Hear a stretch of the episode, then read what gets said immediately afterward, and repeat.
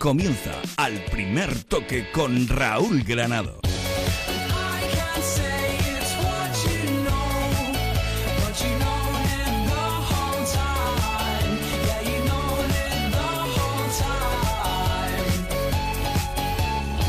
¿Qué tal? Saludos, muy buenas noches. Un día para que se cierre el mercado de fichajes y como cada verano estamos apurando las horas para saber qué va a pasar en los equipos de la Liga Española. Hoy se han centrado las miradas en el Real Madrid y más concretamente en Isco y James. Vamos, como todo el resto del verano, pero la información que tiene Onda Cero durante las últimas semanas y la que también nos estamos contando durante el día de hoy es que al Real Madrid no se ha dirigido absolutamente nadie para interesarse por ninguno de estos jugadores y que a día de hoy, incluido mañana, no se plantean ningún movimiento en esta parte final del mercado. Así que la plantilla del Real Madrid estaría cerrada. Isco y James no se van a mover del Real Madrid y esta es la información que tiene Onda Cero. Quien sí ya es oficialmente jugador del Fútbol Club Barcelona es Paco Alcácer, que firma cinco temporadas. El Barça paga 30 millones de euros más dos en variables al Valencia, que además recibe la cesión de Munir.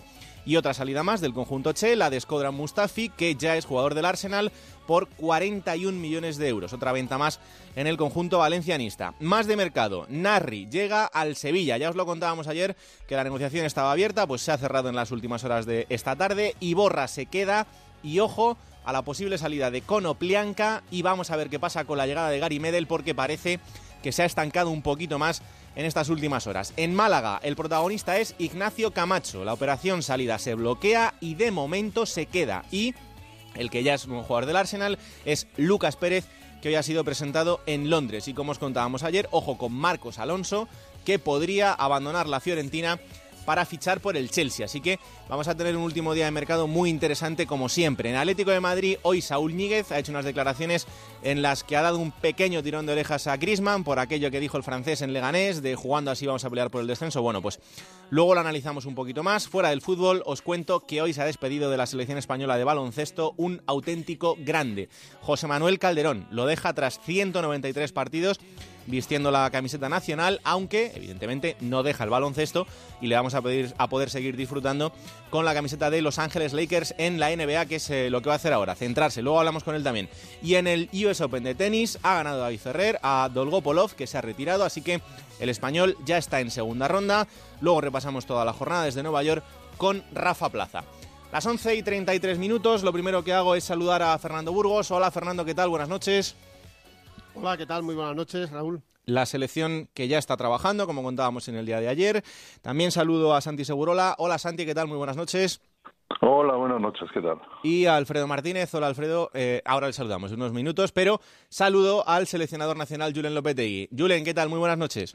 Hola, buenas noches, bien, bien. Lo primero, mister, muchas gracias por atendernos eh, en directo hasta ahora a las 11 y 33 minutos. ¿Qué tal todo? Bien, bien, bien, todo en orden, todo bien y, comenzando un poco ya a descansar que mañana viajamos. Mm, ¿Con ganas de que arranque ya el partido del día uno y que empiece a andar esto? Sí, uno tiene las lógicas ganas ya de, empezar a competir y, bueno y debutar, ¿no? Pero pero es cierto que también estamos tratando de aprovechar estos días que son importantes para, para conocernos un poquito, para transmitir lo que queremos a, a los chicos y para poder llegar en las mejores condiciones posibles a, a ese partido que va a ser eh, por otra parte, pues muy exigente, ¿no? Mm, ¿Cómo se han encontrado los chicos?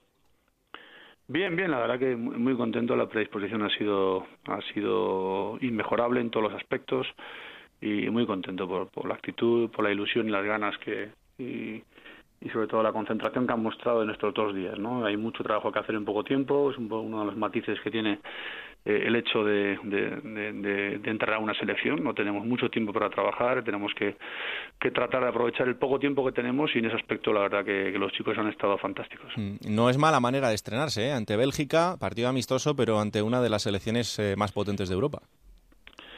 Sí, yo creo que es una... Bueno, hasta hace tres o cuatro meses era la número uno en, la, en el ranking FIFA y evidentemente un equipo muy potente con muchísimos grandes jugadores, no solo los que están en el campo, también eh, a nivel de, fondo de armario y bueno, es una generación realmente extraordinaria para el fútbol belga y es cierto que que creo que lleva tres, tres años o más de tres años sin perder en su en su país, con lo cual evidentemente hablamos de un, de un equipo con muchísimo potencial a nivel individual y creo que también a nivel colectivo con la llegada de ahora de Roberto seguro que que va a ser un equipo también con, otro empaque y otra otra cara diferente a la que ha mostrado hasta ahora. ¿no? Mm, eh, ahora, Mister, ya sabe cómo somos, eh, estamos todos deseando bueno, pues, eh, ver a las nuevas caras, ver cómo va a ser el, trabajo del nuevo seleccionador, cómo se va enfocando todo esto en, una selección que, que ha pasado de, un ciclo ganador absolutamente increíble a momentos de dudas. ¿no? Entonces, en este momento, ¿cómo lo ve? ¿Cómo cree que, España espera en, encontrar y, sobre todo, qué España quiere ofrecerle a la gente? Bueno, es innegable lo que tú has dicho, ¿no? que el equipo en, en los últimos años, eh, quizá no en los últimos más cercanos, pero sí en los anteriores ha, ha sido bueno, el mejor equipo de la historia, sin ninguna duda, del fútbol español. Eh, ha conseguido los hitos eh, de los que todos estamos tremendamente orgullosos y, y, de lo que tanto se ha hablado y cómo los ha conseguido. ¿no? Es cierto que en los últimos campeonatos eh, bueno, el equipo no ha conseguido quizás llegar al nivel de, o cuando se genera una expectativa tan grande o llegar a esa expectativa de, de, de conseguir ganar o estar cerca de ganar. Y ahora estamos en otro proceso y nosotros eh, lo que tratamos es de, de, concentrarnos en lo que tenemos que, que, hacer cada día ahora. Ahora toca enfocar un poco el partido de Bélgica, ser capaz de, de lo que te he dicho antes, de, de, ordenarnos en estos cuatro días, de conocernos un poquito mejor, transmitir eh, lo que entendemos que es importante para, para el equipo y para conseguir eh, ser competitivos a partir del primer día y, ser capaces de poner en el campo lo que, lo que entendemos que, podemos hacer. Mm, eh, le pregunto por nombres propios, se ha hablado mucho en estos últimos dos días, pero evidentemente es eh, el nombre de la concentración, aunque no esté, que es el de Iker Casillas. ¿Cómo pensaba que todo esto se iba a encarar así? ¿Ha habido cosas que a lo mejor le han sobrepasado en estos días por la repercusión que ha tenido todo esto o no? No, no, yo creo que to todo está, desde mi punto de vista, eh, transcurriendo dentro de una normalidad, la normalidad de, de, de que es lógico que, que, que, que la repercusión de, que no esté Iker en una concentración eh, sea grande, porque lo entiendo, porque es el jugador eh, bandera, el jugador de, la selección española, de todos estos éxitos, con, con todas las, las internacionalidades que tiene encima, y es normal que, que hay una, esta repercusión y lo asumimos con naturalidad. También es cierto, también es cierto que nuestra obligación es, es eh, concentrarnos en, en los jugadores que tenemos aquí y en el partido que tenemos por delante el jueves, que es tremendamente exigente y que nos obliga evidentemente a entendiendo la situación y atendiendo lógicamente esa esa bueno pues esa repercusión pues estar eh, focados en lo que realmente es importante ahora mismo que es que es afrontar el partido de la mejor manera posible y siendo capaces como te he dicho antes de, de conseguir llegar al jueves en las mejores condiciones. Mm, pero es un adiós definitivo para Iker o no eh, ya lo he dicho varias veces, el, las puertas no se, no se van a cerrar a nadie, y menos a Iker, evidentemente. Él está jugando en un equipo de, de máximo nivel, que es el Oporto, de máxima exigencia, y, luego está también jugando la Champions. Lo que ocurre, lo que vaya a ocurrir en el futuro no lo sabemos, pero sí es cierto que en esta convocatoria hemos decidido que, que era mejor eh, que fuera de esta manera, y, y así lo hemos hecho, y así lo, y así lo no llevamos a cabo. ¿no? Mm, eh, eh, tenemos dos grandes noticias, que es la vuelta de Pepe Reina y de otro portero que está en un excelente rendimiento en, en los últimos meses, incluso el último año, que es eh, Adrián San Miguel. Eh, ahora mismo, a día de hoy, el portero titular es David De Gea.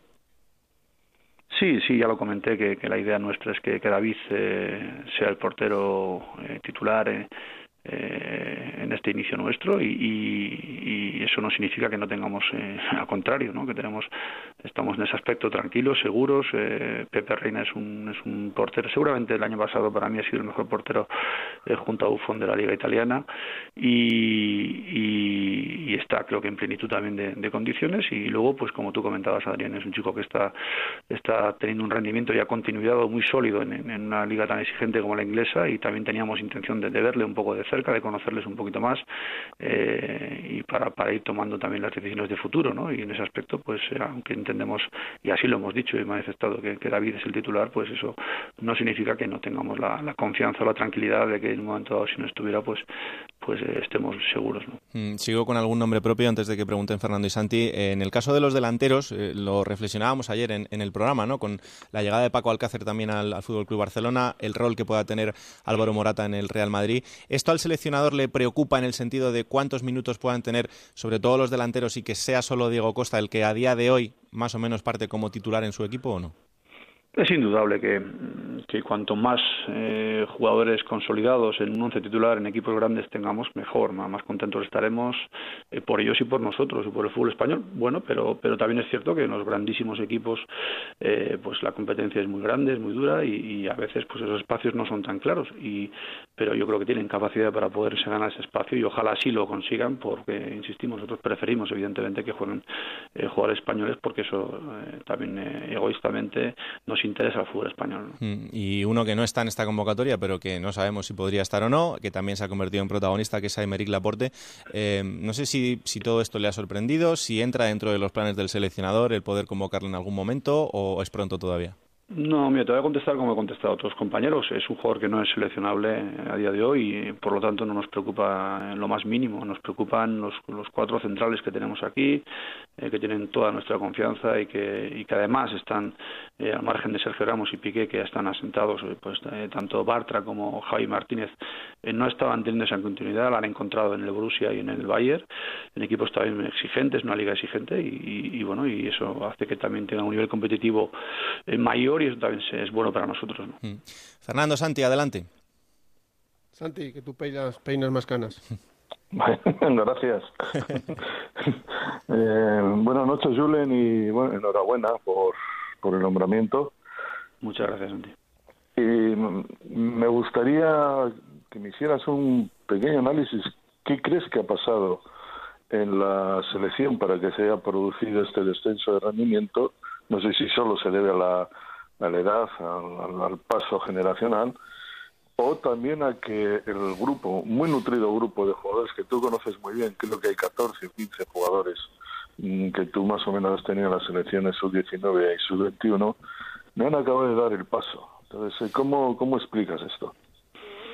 Bueno, eh, te soy sincero, no, vamos a pararnos mucho a explicar lo que ha pasado en el, en el anteriormente. Lógicamente nosotros analizamos y sacamos nuestras conclusiones y, y tratamos de priorizar lo que entendemos que es, eh, más importante, pero sí es cierto que, al final eh, en competiciones tan cortas como europeos y mundiales todos somos conscientes que cualquier pequeño desliz, cualquier pequeño detalle te lleva hacia un lado te lleva hacia el otro. Ocurre que es cierto que al final los análisis se hacen siempre desde, desde la consecuencia, pero a partir de ahí también es cierto que nosotros tenemos que tratar de sacar nuestras conclusiones. A nivel eh, futbolístico, lógicamente, las sacamos y tratamos de, eh, como te decía antes, en este poco tiempo, de intentar transmitir pues situaciones que entendemos que son que nos, nos van a ayudar a competir mejor. Eh, dentro de, respetar lo que es el futbolista español, la calidad, la calidad técnica, la, personalidad y la ambición que, que ya el futbolista español muestra en, equipos de máximo nivel. Y a partir de ahí sí que queremos ser capaces de bueno de tener respuestas en diferentes situaciones de competitivas y, de ser capaces de, sacar esa calidad que tenemos. ¿no? Eh, bueno, pues en eso vamos a poner el acento y en eso vamos a intentar. Lógicamente, hablabas de, del dar el paso adelante. Claro que es importante que, que jugadores, a nadie se le puede olvidar que que bueno pues que seguramente pues el paso del tiempo está haciendo que algunos jugadores eh, absolutamente bueno pues eh, seguramente irrepetibles porque creo que son los mejores jugadores de la historia del fútbol español creo no estoy convencido, pero seguramente una generación puede ser de las mejores generaciones que ha dado el fútbol mundial también, ¿no? Entonces, yo creo que no es justo el, compararles con ellos, eh, creo que no hacemos un flaco favor a cualquier jugador que se ha comparado con ellos, pero en cambio no podemos perder de vista la calidad que, tienen y la capacidad que tienen para llegar a competir al máximo nivel y en eso vamos a poner el acento, no en compararles y sí en, potenciarlos y en confiar en ellos y, bueno, y entender que tenemos la capacidad para competir al máximo nivel. Fernando. Eh, Julen, ¿qué tal? Buenas noches, seleccionador. Hola, eh, Fernando, ¿cómo estás? Eh, a ver, una, yo tengo de tres nombres propios, pero una para empezar. ¿Por qué, a mí me extraña, ¿eh? ¿por qué esa necesidad de decir que un portero es titular cuando no la tienes, por ejemplo, para el puesto de nueve, que también hay tres nueves, ¿no? no sé por qué había esa necesidad, cuando todos sabemos que ahora mismo De Gea está por delante de los demás. No, no es una necesidad, simplemente fue una decisión mía, no era una necesidad. Eh, a partir de la decisión, pues entendí que era apropiado el, el, decirlo y además el, el decirlo con, pues, donde lo dice, porque creo que, es una posición que, que, desde mi punto de vista es importante que, que, esté consolidada y que, y, que esté claro en ese aspecto. Bueno, en todo caso puede haber gente que le pueda gustar más o menos, pero sí consideré que era apropiado decirlo. Eh, bueno, no vas a responder sobre lo del Laporte, pero yo quiero que me respondas eh, con un sí o con un no. Eh, ¿Emery Laporte le interesa a la federación a Lopetegui de cara a un futuro cercanísimo? ¿Le interesa que se nacionalice español?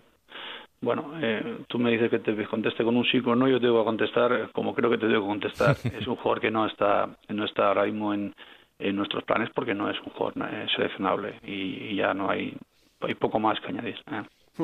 Y en el caso de Marco Asensio, en esta convocatoria, aparte por su momento de forma, había también ahí una pequeña duda de que Holanda no, les, no le pudiera eh, rascar, robar, y dices, le traigo, le hago debutar contra Liechtenstein, partido oficial, y aquí se zanja el tema.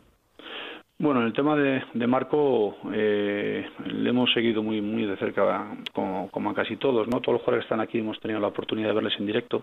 El mes de agosto es un mes eh, puñetero en ese aspecto, ¿no? De los estados de forma y, entendíamos que y a, Marco le hemos visto le hemos visto muchísimos partidos y entendíamos que, que estaba en un buen momento y que era apropiado traerle porque tenía el nivel, era el objetivo, o sea, el, la decisión, lo que ha forzado realmente la decisión ha sido ha sido el momento de forma que, que él tiene y, en, y que entendemos que, que, es un jugador que, que, tiene todo lo que tiene que tener para estar aquí. Mm, y Mister, y en el caso de Saúl Ñíguez, un futbolista que también eh, en los últimos meses eh, se está hablando por parte de mucha gente que quizá está ya demasiado preparado como para dar el salto a la, a la absoluta. Eh, en este sentido, ¿cómo lo ve? Bueno, es un jugador que también que conozco, conozco muy bien. Eh, creo que va a estar muy cerca nuestro. Es cierto que es su 21 eh, y bueno, eh, él estaba sancionado en el primer partido contra San Marino y, entendíamos que, que, era bueno que estuviera con nosotros, por convivir con nosotros, por, por también ser partícipe de estos, de estos días de entrenamiento y lógicamente ver la posibilidad que pueda que tenga de poder jugar contra Bélgica, ¿no? Pero, pero sí que entiendo que, va, a ser, va, a ser, un jugador que va a estar muy cerca nuestro porque le conozco y, y es de mi agrado y creo que nos puede aportar muchas cosas. Mm. Eh, la última por mi parte, antes de dejarle las dos últimas a, a Santi y a Fer. Hoy Diego Costa con los compañeros de Movistar Plus ha dicho esto. Pues entonces no voy a venir más de la selección porque yo no voy a cambiar mi manera de jugar. Karate o no, yo muchas veces puedo me pasar, pero eso me lleva a ganar partidas, hacer goles. Creo que ha sido más por rendimiento. Todo el mundo sabe, siempre apostaron por otro, siempre decía que no estaba bien, que no tenía que venir. Entonces ha sido un conjunto, ¿no? Creo que mi rendimiento, que yo particularmente lo sé que no ha sido de los mejores en la selección, eh, había otros que estaría, estaba mejor. ¿Le preocupa al seleccionador el carácter de Diego Costa? ¿Va a ser un impedimento para que esté en próximas convocatorias o no? Al buen jamón no lo puedes quitar el hueso. Esa es buena. Yo creo que, que cada uno tiene su, su manera de, de, de, ser, el carácter del que él tiene competitivo, agresivo en el campo. Eh, claro que con los matices que la experiencia le va a ir dando, pero, pero eso, eso también es parte intrínseca de él y, y así lo aceptamos. Es un chico fantástico fuera de, de, también del campo y no, no tenemos ningún problema con eso. Mm. Santi, la última por tu parte. Sí, do, dos, una de ellas es una curiosidad. ¿eh? La primera está relacionada con el nivel de convicción que para mí en la en la selección, en los buenos días de la selección, era una selección que no solamente deseaba ganar, sino deseaba ganar de una manera muy concreta. ¿Este nivel de convicción se puede alcanzar ahora o son otro tipo de jugadores? Tú les conoces bien y les conoces mejor cuál es su personalidad, cuáles son sus características. Y la segunda pregunta también tiene que ver con un francés que me impresionó el otro día, es un chico de 18 años, Teo Hernández, el lateral central del Atlético de Madrid, hermano, de Lucas. Hermano de Lucas, sí. sí, sí eh, ¿También hay alguna posibilidad o también lo descartáis como posible, ya no sé si para la mayor, evidentemente, pero para las selecciones inferiores? No, tanto Luca como Teo. Son, son las dos preguntas. ¿eh? Sí, tanto te, te, empiezo por el final. Tanto Luca como Teo son jugadores también franceses, no seleccionables. Eh, y además les conozco muy bien, les conozco desde pequeñitos porque su, su padre jugó conmigo muchísimos años. ¿Sí? Y, y la primera pregunta que me has hecho, perdona. Era que a mí lo que más me, me ah, sí, impresionó sí, sí, ahora, ahora recuerdo. El, el, grado de convicción que tenían para ganar y para jugar. Era una selección que tenía tenía hervía por dentro en ese sentido. Yo no sé eh, cómo, cómo ves esta selección, si tienen las mismas características, son buenos jugadores, pero si, si, si, eh, si tienen ese nivel de convicción en lo que hacen. Yo creo que eh, comentábamos antes que, hay jugadores que son difíciles de repetir, pero sí que estoy absolutamente convencido de la personalidad y la ambición de los jugadores que están aquí. Sí que en ese aspecto pongo la mano en el fuego por ellos. Son jugadores muy ambiciosos, muy convencidos, eh, llevan desde muy jóvenes jugando en equipos importantes y, creo que, en, esa, en esa línea no va a haber ninguna duda ¿no? de lo que pretendamos hacer. A partir de ahí eh, vamos a tratar, lógicamente, de, ser un equipo en el aspecto eh, futbolístico, vamos a ser bastante previsibles, o sea, no, no nuestra calidad es la que es y vamos a tratar de potenciarla. Otra cosa es que, intentemos que tengamos respuestas a diferentes momentos del juego y tratemos de, de, implementarlas y de, y de evolucionar como creo que todos los equipos tienen que intentarlo, ¿no? Eso, eh, claro que lo vamos a intentar con todas nuestras fuerzas y, con todo el convencimiento. Fernando, remata. Venga, la última. Eh, Julen, hoy por primera vez hemos visto al doctor Escribano, al prestigioso nutricionista don Antonio Escribano, eh, en, la, en la ciudad del fútbol, contigo. ¿Qué os va a aportar? ¿Qué quieres que haga? Bueno, pues el, como tú decías, es, es, prestigioso porque es bueno y porque está aquí y lo queremos utilizar y queremos que esté cerca para ayudarnos en, eh, también en, un poquito en, en, manejar todo lo que son las dietas de, los chicos y creo que en ese aspecto pues no, no va a haber ningún problema porque todo lo que nos vaya a aportar va a ser positivo y, y claro que vamos a querer también mejorar en ese aspecto. Pues seleccionador nacional, gracias por atendernos en directo y mucha suerte de cara a ese debut, ¿vale? Muchísimas gracias. Un abrazo fuerte. Ahí está, Julen Lopetegui, el seleccionador nacional. Eh, bueno, Santi, ¿te convencen las primeras explicaciones de, de Julen? Me han parecido muy sensatas, ¿no? Desde luego ninguna creo que lleve a la, polémica. Conoce bien lo que está en la casa, en la federación, ha estado muchos años, conoce bien a los jugadores. Una, es una convocatoria pues, que está llena de jugadores que él ha dirigido en los sub-19 y en los sub-21 con Milla, todos eh, grandes épocas de la selección, de, la de las categorías inferiores y yo creo que en parte la llamada de Mata y Jaime Martínez tiene que ver con eso, ¿no? Con recuperar a dos que en su momento fueron banderas del equipo, tanto por lo que jugaban como por la importancia que tenían eh, por su personalidad en el, en el equipo. Yo creo que hay una sensación de que ese es el grupo de pretorianos de 14, 15 jugadores que van a estar más eh, cerca de, de Lopetegui porque le conocen bien más los clásicos, ¿no? Los Piqué, Silva, eh, Sergio Ramos y compañía. Eh, para mí la dificultad, y de alguna manera la ha deslizado él, es que estamos ante la sucesión de un grupo, yo diría que irrepetible de jugadores. Si, si tú haces una lista de los 15 mejores jugadores, o los 10 mejores, o los 20 mejores jugadores de todos los tiempos de España, de ninguna manera te van a faltar Casillas, Piqué, Sergio Ramos, Alonso, Busquets, eh, eh, Xavi, Iniesta, Villa, y eso, eso te dice exactamente qué es lo, el desafío que tienen, ¿no? Habrán sido, sido la mayoría de jugadores muy buenos en las eh, categorías inferiores, pero es que lo que tenían por encima era verdaderamente sensacional. al final, Fernando, es lo que, lo que hablamos siempre, que estos futbolistas son muy buenos, pero son otra cosa. Sí, no, los otros son irrepetibles. Eh, los otros son, bueno, fueron los mejores del mundo en su puesto, la mayoría de ellos, ¿no? Aquella selección campeona del mundo tenía cinco o seis jugadores, ¿verdad, Santi?, que eran los mejores del mundo en su puesto. Y dos o tres que podían estar perfectamente.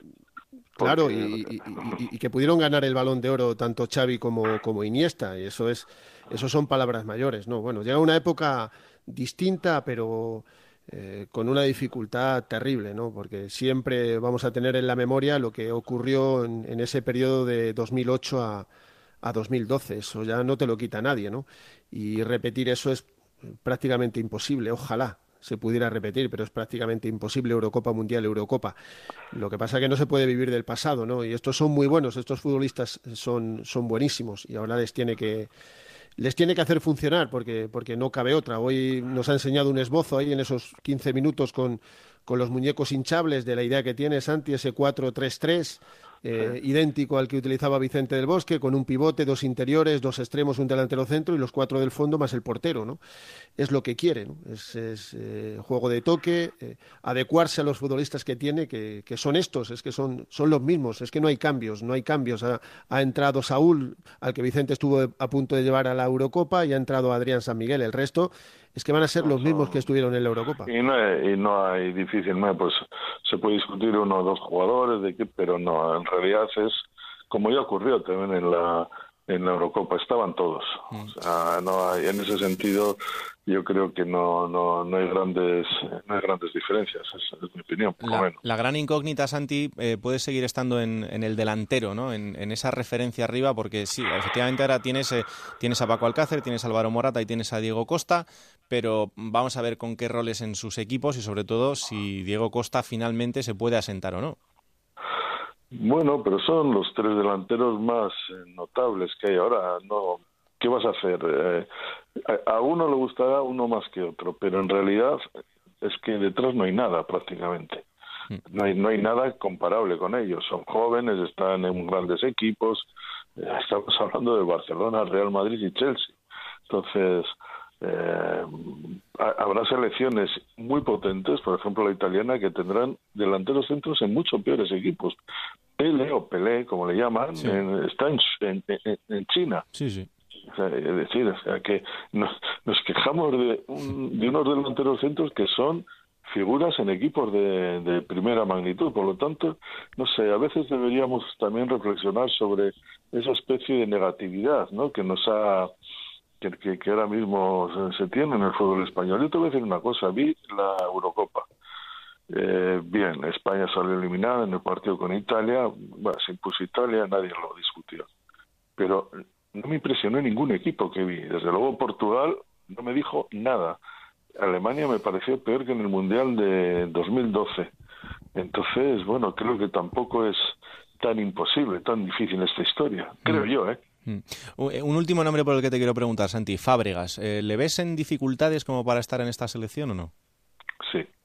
Yo creo que Fábregas eh, ha tenido cuatro años prácticamente, tres, cuatro años para tener un papel sustancial en la selección española y no lo ha conseguido. Por las razones, no lo sé. Ahora mismo tampoco lo es en el Chelsea, ha jugado solo 12 minutos en, en tres partidos. Me parece que esos son datos indicativos, ¿no?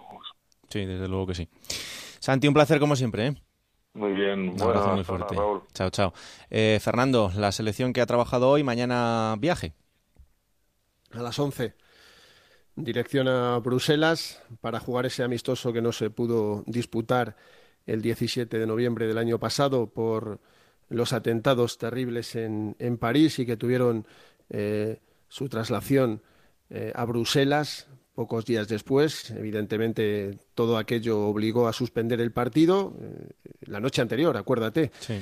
y por tanto se tiene que jugar eh, el próximo 1 de septiembre, pues la selección que va a entrenar como lo hizo aquella vez. Acuérdate que la selección entrenó en el escenario del partido. Es que entrenó en el eh, Rey Balduino, en el antiguo Heysel. Pues eh, mañana, porque todavía no son las 12, el 31 de agosto, el último día de agosto, van a entrenar a las 7 y cuarto. Solo vamos a poderlo ver 15 minutos y ante ruedas de prensa de Busquets, Ramos y Julen Lopetegui, con una novedad también, que no deja de ser una curiosidad, pero eh, hay que contarlo, van a comparecer los tres a la vez. No va a haber dos jugadores y el seleccionador, sino los tres van a comparecer en la sala de prensa del Rey Balduino en un partido que a mí me apetece mucho ver. Dos eh, técnicos debutantes, dos grandes selecciones. Cuidado a Bélgica, que tiene un auténtico equipazo y ya sabemos que con España nunca hay amistosos. No habrá puntos en juego, pero el prestigio es el prestigio y más en el primer partido de una nueva era. Claro que sí, y lo seguiremos contando. Gracias, Fernando. Un abrazo muy fuerte. Otro para ti, buenas noches, Raúl. Las 11 y 58, una hora menos en Canarias, una pausa y seguimos al primer toque. Se recuerda a todos los bañistas que la última ola está a puntito de pasar. Y no lo voy a repetir. Llega lo mejor del verano con la última ola de Citroën. Llévate un Citroën C4 super equipado por 12.700 euros con el PIB por 4 de Citroën para todo el mundo y solo hasta el 31 de agosto. Citroën. Financiando con PSA Financial Services. Condiciones en citroen.es. Desde el Club Deportivo Leganés queremos dar las gracias a nuestra afición. Hemos pasado momentos muy difíciles, pero nunca nos hemos rendido. Desde los orígenes de nuestro club siempre hemos trabajado con un único objetivo, que los pepineros os sintáis orgullosos de vuestro equipo. Ascendimos a segunda y hoy ya estamos en primera división. Gracias afición. Os esperamos en casa, os esperamos en Butarque. ¡Aupa Lega! Todos los días, podrás llenar los más de 4 metros cúbicos de la ENV 200 eléctrica con hasta 770 kilos. Pero solo ahora podrás conseguirla con los 6.000 euros de ayuda del Plan PIPCEM de la Comunidad de Madrid. Llévate la Nissan ENV 200 100% eléctrica con la mayor capacidad de carga de la categoría con un descuento increíble. Date prisa antes de que se acabe. Nissan Innovation that excites. Si está pensando en vender su vivienda o comprar la casa de sus sueños, dese un lujo. Llame a Gilmar y olvídese de trámites, papeles, reformas, mudanzas. En Gilmar nos ocupamos de todo para que usted solo se dedique a lo importante, disfrutar de la ilusión de cambiar de casa. Llámenos al 902 121 900. Gilmar, de toda la vida, un lujo. Hagan juegos, señores. Gran Casino de la Mancha les da la bienvenida. Mesas de juegos de casino, torneos de póker, apuestas deportivas y restaurantes en un edificio exclusivo de tres plantas. Aprovecha tu suerte en Gran Casino de la Mancha, en Avenida de las Naciones 11 de Illescas, por la Autovía 42, salida 32 desde Madrid y desde Toledo, salida 33. Abierto todos los días. ¡Atención, atención! El mayor acontecimiento teatral de los últimos 30 años en el Teatro Príncipe Gran Vía. Octava temporada de Toc Toc. No te lo pierdas. Ocho temporadas de carcajadas continuas. Teatro Príncipe Gran Vía. Toc Toc. Fabulosamente divertida. Hola azulones, soy Pachón. Ya lo hicimos una vez. Hace 12 temporadas en Tenerife empezamos a soñar. Yo sigo. Yo sigo. Yo sigo. En primera o en segunda, yo soy azulón. Yo sigo. Yo, sigo. Sigue tú también. Abónate al Getafe desde 60 euros, temporada completa de Liga y Copa. Es el momento de cambiar los muebles de su oficina. Por eso en Mercaoficina disponemos de dotaciones completas tanto en muebles como en sillería para que usted pueda dar un aire nuevo a su oficina acorde con el impulso económico en el que estamos y con los mejores precios. Mesa 1,60 por 80 más cajonera más silla giratoria ergonómica por tan solo 90 euros. Infórmese en el 91 875 1050, 91 875 1050 y en mercaoficina.es. En Autocontrol trabajamos para que los anuncios que te acompañan por la mañana, Cuando te mueves por la ciudad. O cuando disfrutas de tu tiempo libre. sean publicidad leal, veraz, honesta y legal. Por eso, anunciantes, agencias y medios, llevamos muchos años comprometidos para que la publicidad sea responsable. Autocontrol. Hoy puede ser el último día que duerma con la almohada empapada. Pida una nuquita seca, la almohada japonesa que respira y adiós al sudar. Véala en... Vodafone y Onda Cero anuncian la llegada de José Ramón de la Morena. Bienvenido. ¿Cuántos equipos han llegado a 100 puntos? Exacto, ninguno. Pues eso, las estadísticas están para romperlas. Es que lo veo. Todo está por ver. El fútbol pasa por Vodafone One Televisión. Contrata el todo en uno de última generación y llévate todo el fútbol por 6 euros. Infórmate en el 1444 y en tiendas Vodafone. Vodafone, power to you. En Onda Cero, al primer toque, con Raúl Granado. Vámonos a Barcelona porque Paco Alcácer ya es futbolista del Fútbol Club Barcelona. Víctor Lozano, ¿qué tal? Buenas noches. Hola Raúl, ¿qué tal? Muy buenas noches. Pues sí, ha tardado un poquito el acuerdo definitivo, o cuanto menos el anuncio oficial del fichaje, pero ha llegado esta mañana, concretamente a mediodía, cuando el club ha emitido un comunicado en el que ya dejaba claro que eh, Paco Alcácer es nuevo futbolista del Barcelona, pasó ayer la revisión médica, firma para las próximas cinco temporadas. Eh, ha cumplido hoy 23 años, recordemos, este jugador que tendrá una cláusula de rescisión de 100 millones de euros y el coste de la operación, según el Barcelona, lo que ya informábamos aquí en Onda Cero en las últimas horas, 30 millones de euros más dos en variables. El futbolista no puede ser presentado aún porque, como bien sabéis, está concentrado con la selección española y la próxima semana se espera que ya sí se realice esa apuesta de largo de Paco Alcácer, el hombre tan solicitado aquí en el, en el Barça, no tanto por, por, eh, por quién es, por Paco Alcácer, sino por la necesidad de traer un jugador de su demarcación marcación, un delantero centro, será el hombre que refresque, que dé un poco de oxígeno al tridente. No sé si comiendo o no comiendo pipas, pero sí un hombre que yo creo, Luis Enrique confía mucho en él y ha hablado con él, va a tener su papel importante en el Barça en esta próxima temporada. Valencia, Víctor Yus, ¿qué tal? Buenas noches. ¿Qué tal? Aquí estoy comiendo pipas, ¿eh? Comiendo pipas ahí, claro que sí. Oye, por cierto, eh, lo decíamos ayer, de verdad, eh, que al final esto es fútbol, que la gente en Valencia eh, está tomando un carice el asunto, Víctor, que, que no me gusta nada. O sea, gente quemando fotos de Alcácer, gente quemando camisetas, insultando al futbolista. Eh, ya sabemos cómo es esto, y más cuando se van a, a un equipo como el Barça o como el Madrid, pero no sé, que hay que poner un poco de sensatez en todo esto, ¿no? Sí, pero tú lo has dicho, esto es fútbol, ¿no? Y es eh, prácticamente inevitable, ¿no? Es verdad que no le ha sentado bien a la afición del Valencia la marcha de Paco Alcácer al, al, Barça. La sensación general es que Paco Alcácer es un traidor, al menos es lo que se desprende de los comentarios que vas leyendo por ahí de aficionados del Valencia, un traidor por marcharse al Barça, un traidor por no haberlo dicho eh, claro hace cosa de semanas, que tampoco lo termino de entender, porque claro, eh, Paco, ¿qué tiene que hacer? Eh, salir públicamente a decir que se quiere marchar, y si luego la operación no se hace, ¿qué hacemos? Claro, claro es que es complicado.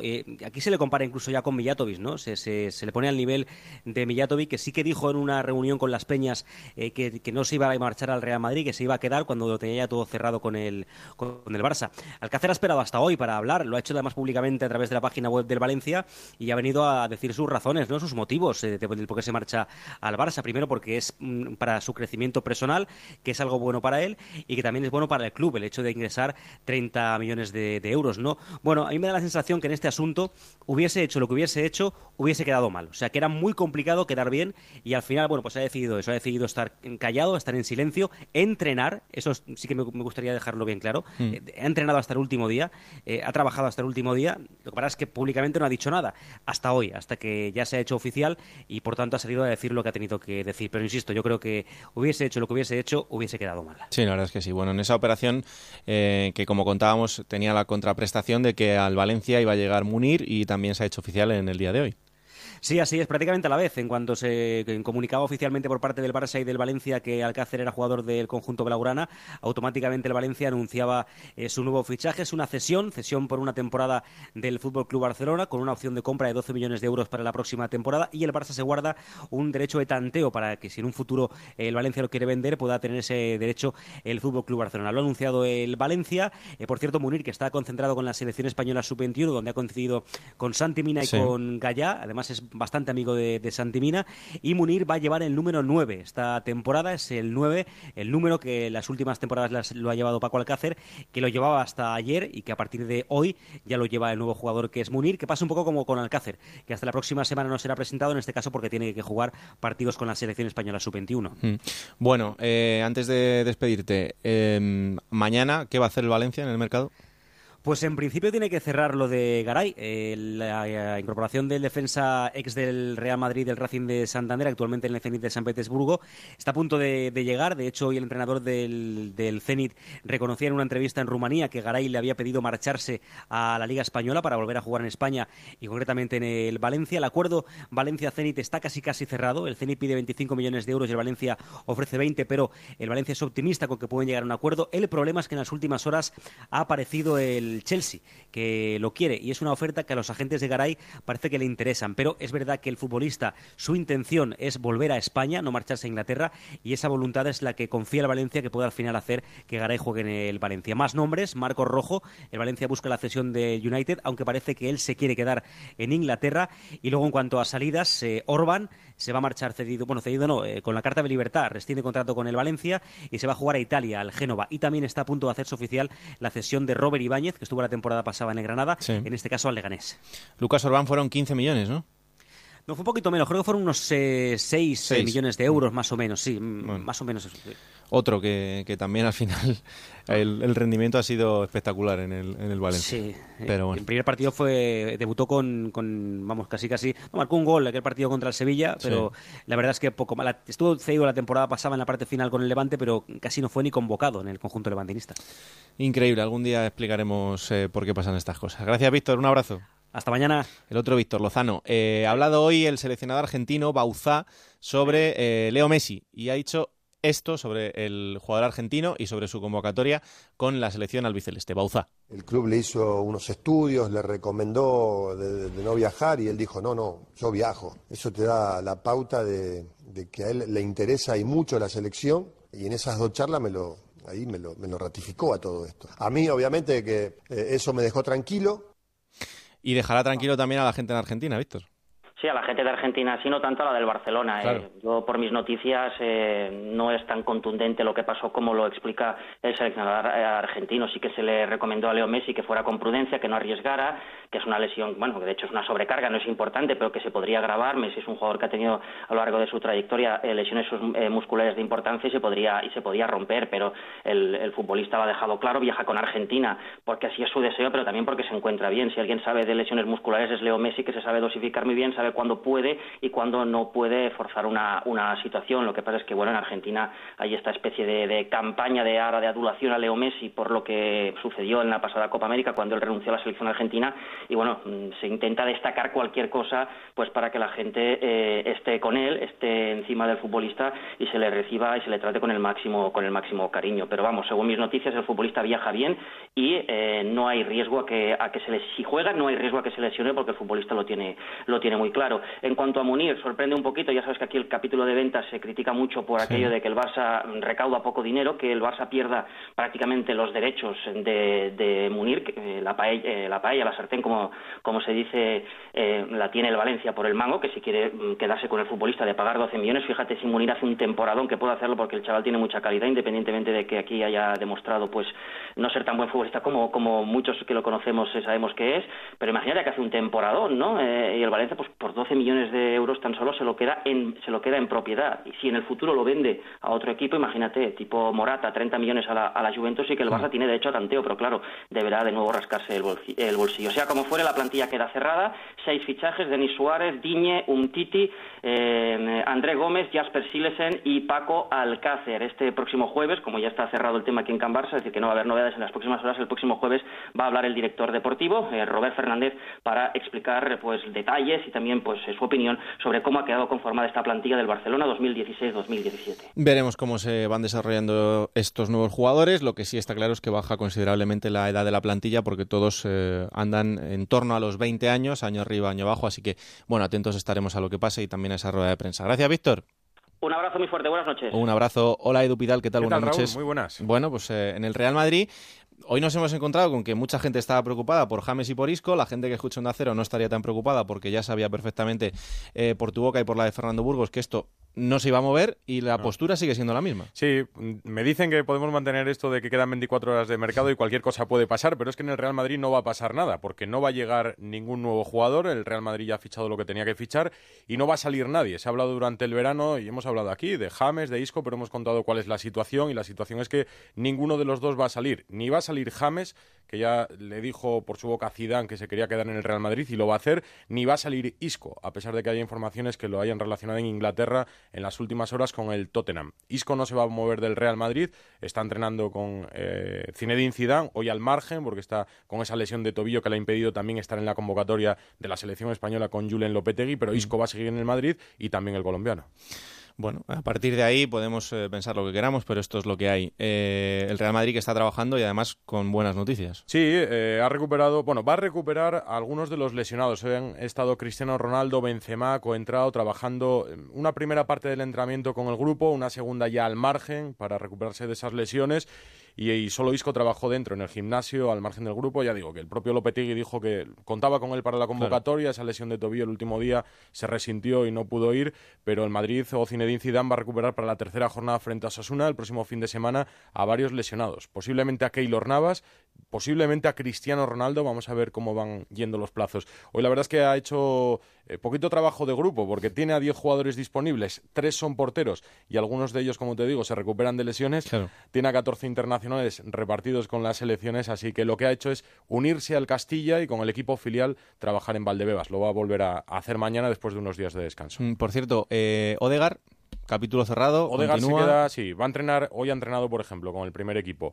Va a entrenar con Zinedine Zidane, esa va a ser la, eh, bueno, la tónica habitual durante la temporada, como ya lo fue en muchas sesiones del año pasado, pero va a jugar sus partidos con el Castilla. De momento es el plan para, para Odegar, para el jugador del Real Madrid. Entrenar con el primer equipo, jugar con el Castilla, de momento se va haciendo, todavía no ha cumplido 18 años y le quedan pasos por dar. Yo creo que es un jugador del futuro, de futuro, que el Real Madrid lo sabe y que lo va a cuidar. Hmm, desde luego que también se ha querido correr en, muchos casos con, con Odegar y, como tú dices, es un futbolista de mucho futuro por delante porque calidad tiene y, mucha. Eh, en el caso de Mariano, lo contábamos en el día de ayer, hmm.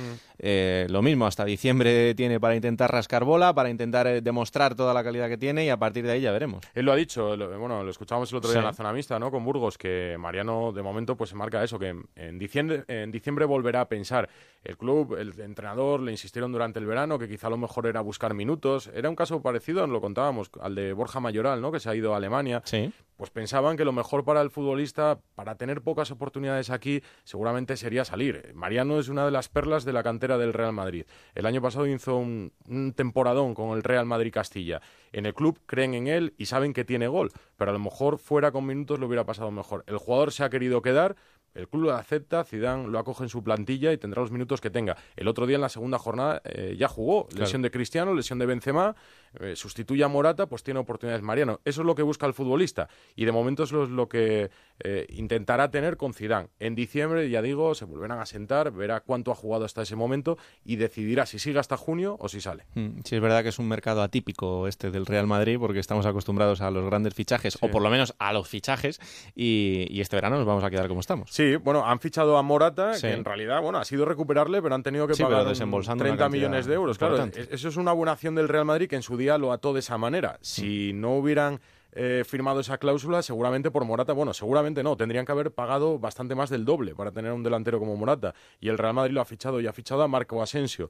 Eh, dos jugadores nuevos y los dos han sido titulares en los primeros partidos de Zinedine Zidane, así que han sido fichajes de calidad. Es una plantilla amplia y decía Zidane difícilmente mejorable, así que yo creo que con lo que tiene le va a ir bien. Desde luego que sí. Falta por ver cómo viene Coentrao y si va a disputar el puesto a Marcelo, que quizá es la gran incógnita. Yo creo que hay Marcelo. Porque evidentemente Marcelo, es el titular, pero es verdad que eh, hemos visto un Marcelo que ha pasado por momentos complicados de la mm. temporada del año pasado, con mucho cansancio, con lesiones, y es una posición importante en la que si Coentrao quiere puede plantarle batalla por el puesto a, Marcelo, pero bueno, vamos a ver. El, mejor Contrao, eh, de Contrao se han dicho muchas cosas y es verdad que por momentos, bueno, las lesiones y él tampoco ha estado al mejor nivel, pero Contrao ha sido eh, titular en, finales importantes del Real Madrid. Yo recuerdo la de la Copa del Rey en Mestalla frente al Valencia, aquella carrera de, de, Bale frente al Fútbol Club Barcelona, contra era el lateral Lisboa, del Real Madrid. Si no me falla la memoria, y el Lisboa, también. sí, sí, unas cuantas. Bueno, pues atentos estaremos. Aquí tenéis toda la información, ya 24 horas más, seguro que mañana contamos lo mismo. Hombre, vamos, no tengo hasta ninguna ahora que del Real Madrid no va a salir nadie. Gracias, Edu. Hasta luego. Un abrazo, chao, chao. Las 12 y 17 en el Atlético de Madrid, no hablamos de mercado, aunque, ojo, que ya decía ayer Jano, que también hay que estar atentos a, lo que pueda pasar en estas últimas 24 horas. Si sale un centrocampista eh, creativo y se pone a tiro, pues, eh, pues igual se intenta, pero hay que seguir hablando de eh, esas declaraciones de Antoine Grisman después de empatar a cero frente al Leganés en Butarque. Hugo Condes, ¿qué tal? Buenas noches. Hola, ¿qué tal, Raúl? Buenas noches. Porque hoy resulta que ha salido Saúl Ñíguez con los compañeros de cuatro y ha dicho esto. Que hay que pensar también dónde estás, qué equipo representas. Creo que tenemos unos valores que, en el que no podemos decir cualquier cosa. No estoy para nada de acuerdo en esa línea. Nada más terminar el partido, cansancio, calor, todo se junta y puede decir cualquier cosa. Griezmann pedirá, no pedirá perdón, pero tendrá que pensar otra cosa. ¿Y esto cómo lo entendemos, eh, Hugo? Pues yo lo entiendo como que el Atlético de Madrid, bueno, yo creo que no le quedaba dudas a la gente, pero que el Atlético de Madrid es un equipo grande. Y como equipo grande, si pierdes un partido estás en crisis y si no eres capaz de ganar dos y contra dos equipos recién ascendidos es una mega crisis. Algo que seguramente en el Atlético de Madrid en los últimos años no estaban acostumbrados. Entonces todo se magnifica, todo se saca de contexto. Bueno, hay que decir que en Onda Cero tenemos eh, grandes profesionales y, por ejemplo, hoy en la Bruja del Deporte, eh, Héctor Fernández, que es, a ver si digo bien la palabra, nuestro griezmanólogo de, Eso es de cabecera, eh, ha explicado que Antoine Griezmann ha llamado a los capitanes y también se ha disculpado ante los compañeros por las palabras. Él sabe que se equivocó en esas declaraciones, los hace en un momento caliente después del partido, después de una mala actuación, con muchas ganas y con mucha eh, mucha mucho deseo ¿no? de que sea una gran temporada tanto a nivel personal como profesional y que bueno que parece que el asunto está arreglado lo que pasa es que evidentemente ahora tienes este parón de selecciones hasta que vuelva a la liga pues eh, la gente se queda con ese regusto, con las declaraciones y con los resultados del Atlético Madrid. Pero bueno, eh, yo insisto, Raúl, en que es un año importante para el equipo rojiblanco, tiene una gran plantilla, no ha empezado de la manera que ellos esperaban, pero esto acaba de comenzar. Solo se han jugado seis puntos en la liga y bueno, es un primer paso de que el grupo de Simeone siempre ha intentado unirse por dentro, echar gasolina con esas críticas y esas declaraciones eh, dentro del vestuario para, para sacar un buen rendimiento fuera. Así que yo creo que en eso está el Atlético de Madrid. Mm, y, también hay que pensar que es una temporada importante para, para Griezmann por la presión que va a tener él como gran estrella del equipo. Sí, que es la temporada en la que, bueno, lo explicábamos el otro día, yo creo, después del partido de, de, de Leganés, ¿no? Él viene de la gala de, de la FIFA, ¿no? De estar entre los tres mejores jugadores de Europa, un futbolista que perdió el año pasado la final de la Champions y la final de la Eurocopa, que eso duele mucho, eh, pero lo bueno de todo esto es que Antoine Griezmann es un futbolista que ha calado mucho en el Atlético de Madrid, y no me refiero a que haya calado en la afición, sino que ha calado él, él mismo entre los compañeros. De hecho, Griezmann ha tenido ofertas muy grandes y Griezmann ha tenido podría jugar prácticamente en el equipo que le diera la gana y ha elegido jugar en el Atlético de Madrid porque porque él está a gusto aquí y él está convencido de que puede ganar cosas. De ahí ya viene la frustración, ¿no? De, de, de que bueno, pues él está en el equipo en el que quiere estar, en el que que puede ganar cosas y no han empezado bien eh, la, la temporada, pero sí que sabe que es un año eh, muy muy muy importante, un año muy bonito además en Atlético de Madrid, ¿no? Que es el último año del Vicente Calderón 50 años después, ¿no? El Sí. año del, del cambio de estadio y bueno, pues eh, con las sensaciones de que el año pasado se escapó algo histórico en Milán y que el Atlético de Madrid quiere quiere volver a, a escribir la historia. Y además, en, en, una dinámica de las últimas ligas en las que perder puntos con Real Madrid y Barcelona es, eh, yo creo que lo más complicado de todo, porque en cuanto pierdes dos o tres puntos, eh, poder recortarlo se convierte en, en, algo prácticamente imposible. Sí, lo que pasa es que el otro día me decía un amigo mío, que es bastante optimista, la verdad, para que no vamos a engañar, que eh, quedan 36 jornadas. Yo eh, soy de letras puras, pero esos son cerca de 108 puntos, 100, me parece. Sí. Claro, si ganas las 36 jornadas eres campeón. Yo creo que con 110 puntos te da para ser campeón. Evidentemente el Atlético de Madrid no lo va a ganar todo, tampoco el Madrid y el Barça. Y evidentemente eh, partidos como jugar en casa contra el Alavés o el Leganés, con todos los respetos, pues son partidos que tienes que ganar si quieres pelear la Liga. Pero bueno, acuérdate que el Barça parecía insuperable y estuvo como cuatro o cinco partidos que no consiguió ganar en el tramo final de Liga. Son rachas, ¿no? Yo creo que lo que tiene que hacer el Atlético de Madrid es volver a, tener esos... Eh, digamos, recursos que tenía eh, las pasadas temporadas, dar esa sensación de, de fortaleza de, de, sacar los partidos y, y, poco a poco acercarse a la cabeza. Tampoco hay que volverse loco, son cuatro puntos, son solo dos jornadas, pero es verdad que, que bueno, pues que hay cosas que mejorar y que el Atlético de Madrid lo sabe, desde mm. luego son conscientes. No, y que lo van a hacer, eso, eso seguro. El mercado, lo que decimos, eh, mañana eh, tenemos todo el día por delante, pero en principio, salvo que es, aparezca algún centrocampista creativo, por lo demás, nada más, ¿no? Sí, lo dijo Janos, es quizá lo que más están buscando, algún futbolista de banda. Lo, lo, que hay que decir es que, en principio, por lo que se habla o lo que cuentan en el club, eh, no se esperan salidas. Eso es algo importante para la gente, porque sí. sabes que la gente, desde el itingazo hace ya algunas temporadas, cuando vendieron sobre la marcha y en el último momento a, a Johnny Tinga, al, al futbolista holandés, eh, la gente siempre se teme que se venda un futbolista del Atlético de Madrid. Bueno, parece que no va a salir ningún jugador del Atlético de Madrid y bueno, pues si se pone a tiro, como dices tú, quizá un centrocampista de banda, eh, se podría fichar. Yo decía que el Atlético de Madrid, ¿te acuerdas que lo contamos en las últimas dos semanas? Sí tenía intención de, de ir al mercado a, a poner sí. la guinda ¿no? en este proyecto. El problema es que, lo contó el otro día Alejandro Mori, eh, pensaban recaudar algo más de dinero con las ventas quizá de Oliver Torres o de Manquillo. Al final, al ser cesiones, eh, digamos que no han recaudado este año el dinero que pensaban por esos futbolistas y por eso quizás se ha parado más lo de la contratación. Pero bueno, mañana va a ser un día divertido de estar pendiente. Mañana es un día de apagar el Twitter, que la gente luego se fía mucho de esas cosas.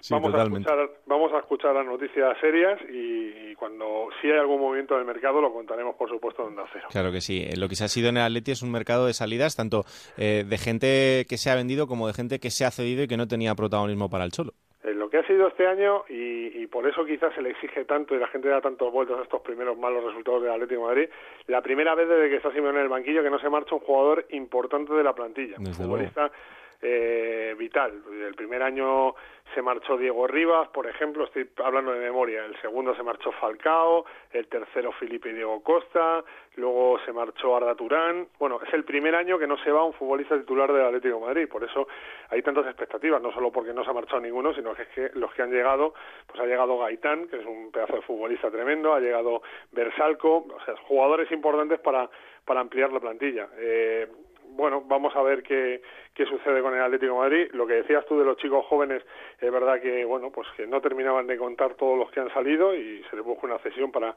que en el futuro pues, puedan contar para el Atlético de Madrid, pero, pero bueno, yo creo que la plantilla es espectacular. Y si llega ese última guinda, perfecto, pero si no, es que yo hoy hablaba con, con Mori y decíamos, es que si llega un futbolista, ¿a quién quitas? Porque tú fíjate todos los que tiene el Atlético de Madrid y todos los problemas que hay para entrar en las convocatorias, como te llegue a última hora otro futbolista más, a ver que va a haber bofetadas, ¿eh? ya, no, ya no por jugar, sino por estar en el banquillo. Bendito problema para Simeone.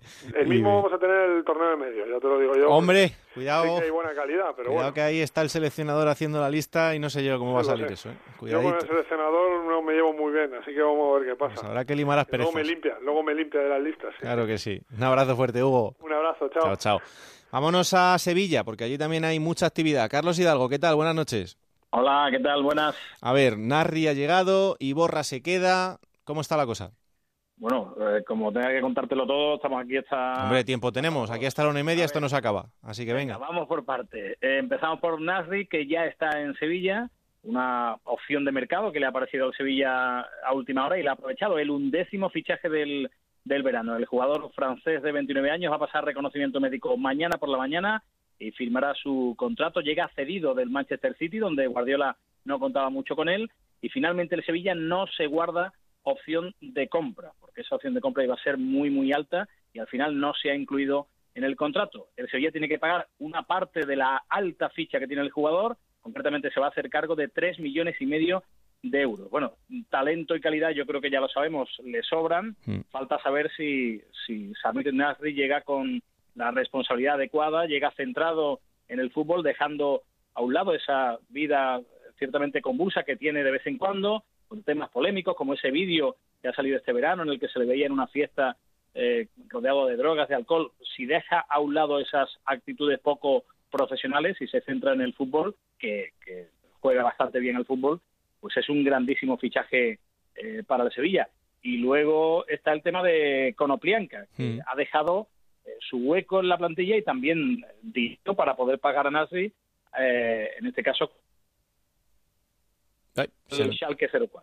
Ahí está, parece que teníamos algún problema con la comunicación. Sí, dime, eh, Carlos. Sí, te decía que, que, ha dejado su sitio y, también partida económica para, para Nasri. Se marcha al Schalke 04, no ha rendido al nivel que se esperaba con Oplienka. El año pasado fue un año de espera constante de esa explosión futbolística del ucraniano que, que no llegó bueno, cobraba cuatro millones y medio de euros, hacía falta ese dinero y el hueco en la plantilla, y el, Sevilla ha decidido aceptar eh, una de las ofertas que tenía. Cono ya está en Alemania, va a jugar en el Schalke de, de Coque Andújar. Es, digamos, un traspaso a un año vista, lo que es lo mismo una cesión con obligación de compra el año que viene por unos 15 millones y medio de euros entre fijo y variable, pero de ahí se lleva 3 millones y medio el Nipro, porque llegó gratis el año pasado, terminaba contrato y el Nipro se guardó un 20% de un futuro eh, traspaso. Así que el Sevilla lo compró por cero euros, eh, aunque con prima de fichaje, como puede ocurrir en estas situaciones, y se puede llevar hasta, hasta 12 kilos. No está mal. No, desde luego que no. Sería otra de las ventas eh, made in Monchi que seguiría reportando dinero. Desde luego, en el caso de Gary Medel, ¿ves alguna opción de que se reactive la operación o complicado? Bueno, eh, ahora mismo está eso muy parado. El, chileno cobra cuatro millones y medio en el Inter. Él estaría dispuesto a bajarse el sueldo para volver al Sevilla. San Paoli le quiere, pero el Inter no quiere dejarle marchar. Así que a esta hora está muy complicada la vuelta de Gary Medel al conjunto sevillista y más teniendo en cuenta que Iborra, por el que también me preguntabas, eh, finalmente tiene muchas papeletas para quedarse. A ver, el Sevilla no quiere que, se vaya, eh, no quiere Monchi perder un peso pesado en el vestuario, ya se han ido muchos, es uno de los veteranos y le han pedido que se quede. Él, en principio, estaba tentado por la oferta del Sunderland y, se lo ha pensado mucho. Y Monchi ha hablado con él, el valenciano, para quedarse quiere una mejora de contrato, es normal porque le ofrecían mucho dinero en Inglaterra, así que esa mejora de contrato es eh, bastante probable que llegue y finalmente pueda quedarse Vicente Iborra en el Sevilla. Como estamos hablando de fútbol, Raúl, y de, y de mercado futbolístico y mm. quedan 24 eh, horas o algo menos, pues nos esperamos un poco, pero ya digo, eh, finalmente el giro está ahí y eh, esa mejora de contrato puede hacer que finalmente Iborra no se marche al Sunderland. Y por tanto, si lo de Medel no se hace, plantilla cerrada o se puede esperar algo más para mañana.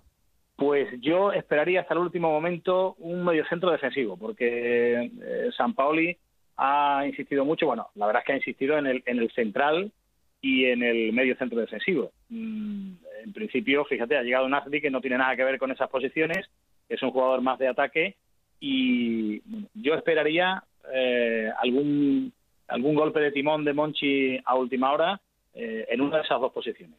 Hasta las 12 de la noche de mañana hay que estar pendiente. Bueno, pues tiempo tendremos y lo contaremos. Gracias, Carlos. Un abrazo fuerte. Hasta mañana. Adiós. Chao, chao. Y vámonos a Málaga, que también es eh, otro punto importante estos últimos días, eh, con el nombre de Ignacio Camacho. Ya ayer os avanzamos lo que estaba pasando, pero hoy parece que la operación se bloquea. José Manuel Velasco, ¿qué tal? Buenas noches. Hola Raúl, buenas noches. Yo ya escuchando a Carlos me temía que llegásemos hasta la una y media. No nos tiempo a contar nada, Raúl. Tranquilo que te queda una hora.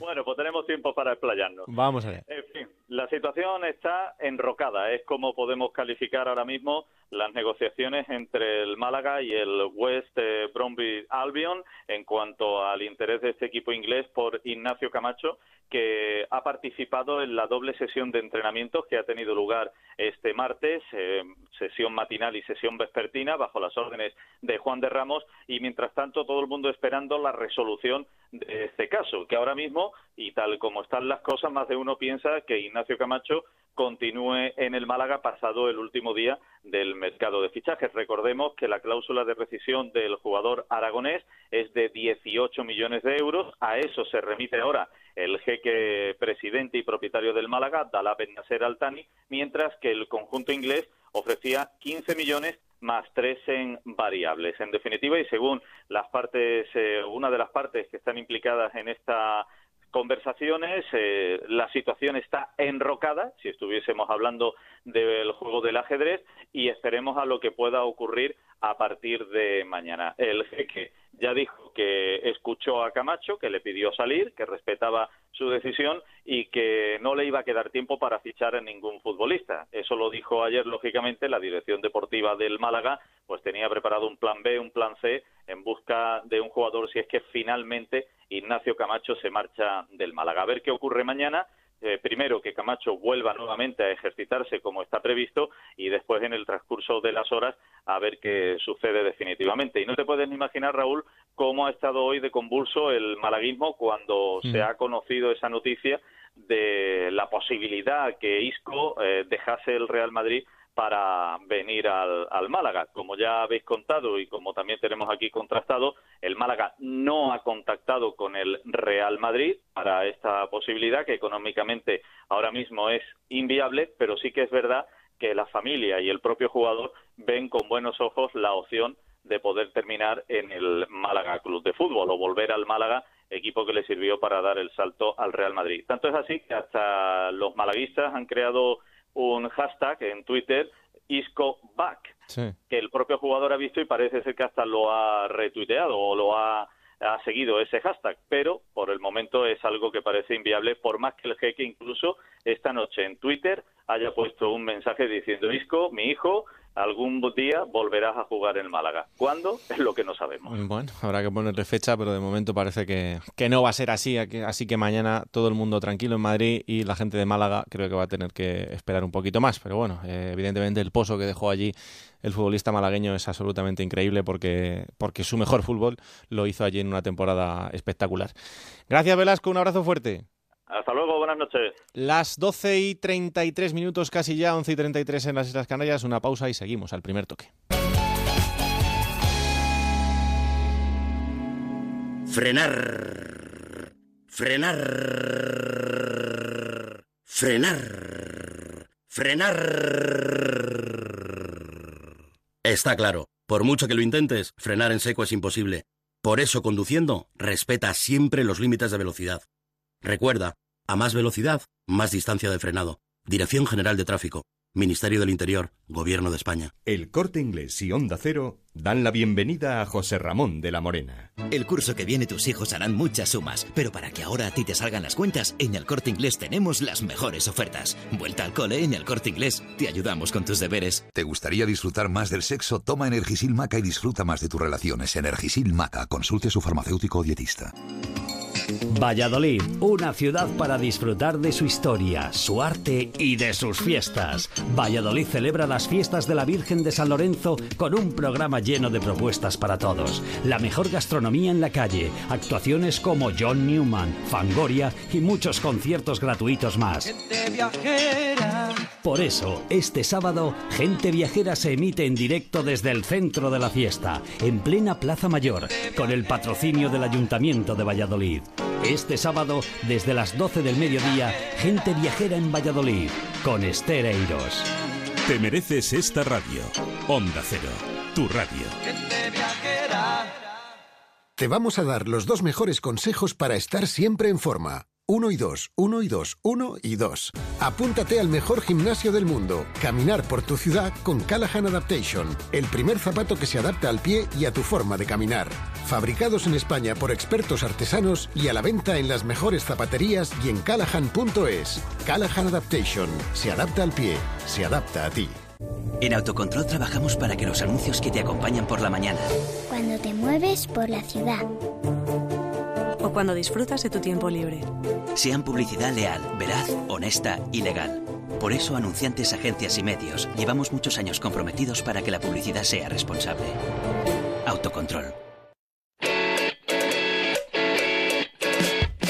En Onda Cero, al primer toque, con Raúl Granado.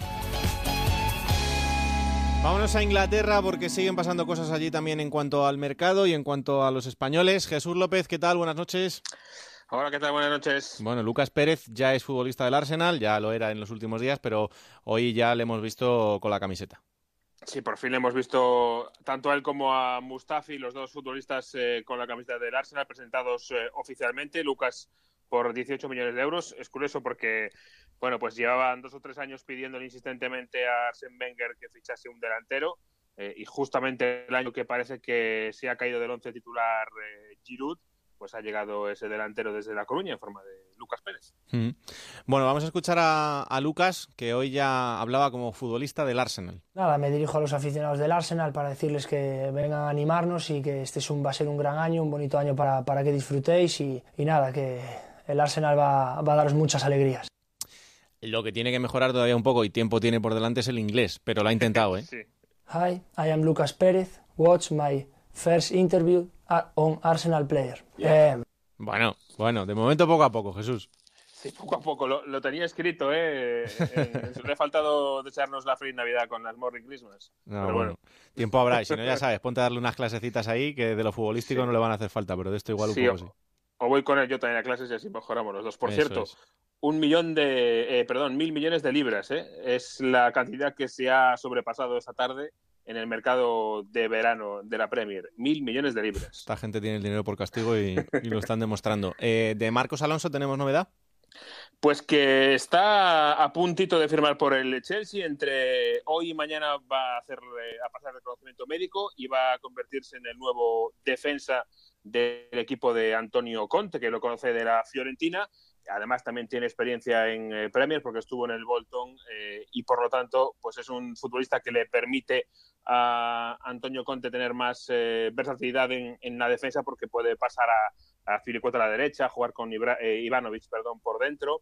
Y ojo al Chelsea porque además de Marcos Alonso, que por cierto se irá de la Fiorentina al Chelsea por una cantidad cercana a los 27 millones de euros, ojito, se habla también, y ha surgido en las últimas horas, que el Chelsea querría buscar otro defensa más. Uno nada más y jovencito. nada menos, uno jovencito y que lo conocen, David Luiz. Sí, sí. David Luiz que podría volver, se fue por 50 millones hace dos años al Paris Saint Germain y estaría eh, deseando o, o abierto a una vuelta por alrededor de los 35 millones de euros. Decir, Como, como negocio no es malo tampoco. ¿eh? Mm, Bueno, pues atentos estaremos. Y la última, eh, ¿qué pasa con el Kun? ¿Le sancionan, no le sancionan? Pues si tuviera que jugarme un brazo, yo apostaría que sí. Hoy la Federación Inglesa ha anunciado que le acusa de conducta violenta. Eso significa que ya ha habido un panel de tres exárbitros que han eh, examinado la jugada y los tres han pensado que eso debería significar eh, una tarjeta roja que no, que no vio el árbitro, por esa jugada que no vio un codazo a Winston Reid. Tiene de plazo hasta mañana a las 6 de la tarde para apelar el Kun y el Manchester City, pero conociendo los antecedentes eh, de la Federación Inglesa y cómo se las gastan, yo creo que Pep Guardiola no va a tener al Kun Agüero para ese derby de Manchester y para otros dos partidos más. Bueno, por cierto que el hermano del Kun Agüero está volando a Cádiz, sí, a Cádiz, porque eh, con 19 años llega cedido de Independiente de Avellaneda. Así que habrá que estar también muy atentos a, lo que haga Gastón, que es eh, el hermano del Kun Agüero, y que mañana será presentado en, Cádiz y, mañana contaremos a ver cómo va la cosa por allí. Pues luego que elige mejor el destino que el hermano mayor. ¿eh? de eso no tengas ninguna duda, porque entre Cádiz y Manchester, vamos, la noche y el día. Gracias Jesús. Un, abrazo fuerte. Bueno, ahí está. Eso en cuanto a todo lo que tiene que ver con el fútbol. Y eh, tengo por aquí a Héctor Fernández. ¿Qué pasa, Fernández? Buenas noches. ¿Qué pasa? Bueno, estamos aquí con un protagonista importante. Hombre, yo esto no me lo pierdo. No, me ha dicho, estábamos aquí y me dice, oye, que si vas a entrevistar a José Calderón, yo tengo que entrar. Digo, pues claro que sí. Yo he venido solo para esto. Hola, José, buenas noches. Hola, buenas noches. Bueno, día especial, ¿no? Sí, muy, muy, muy especial.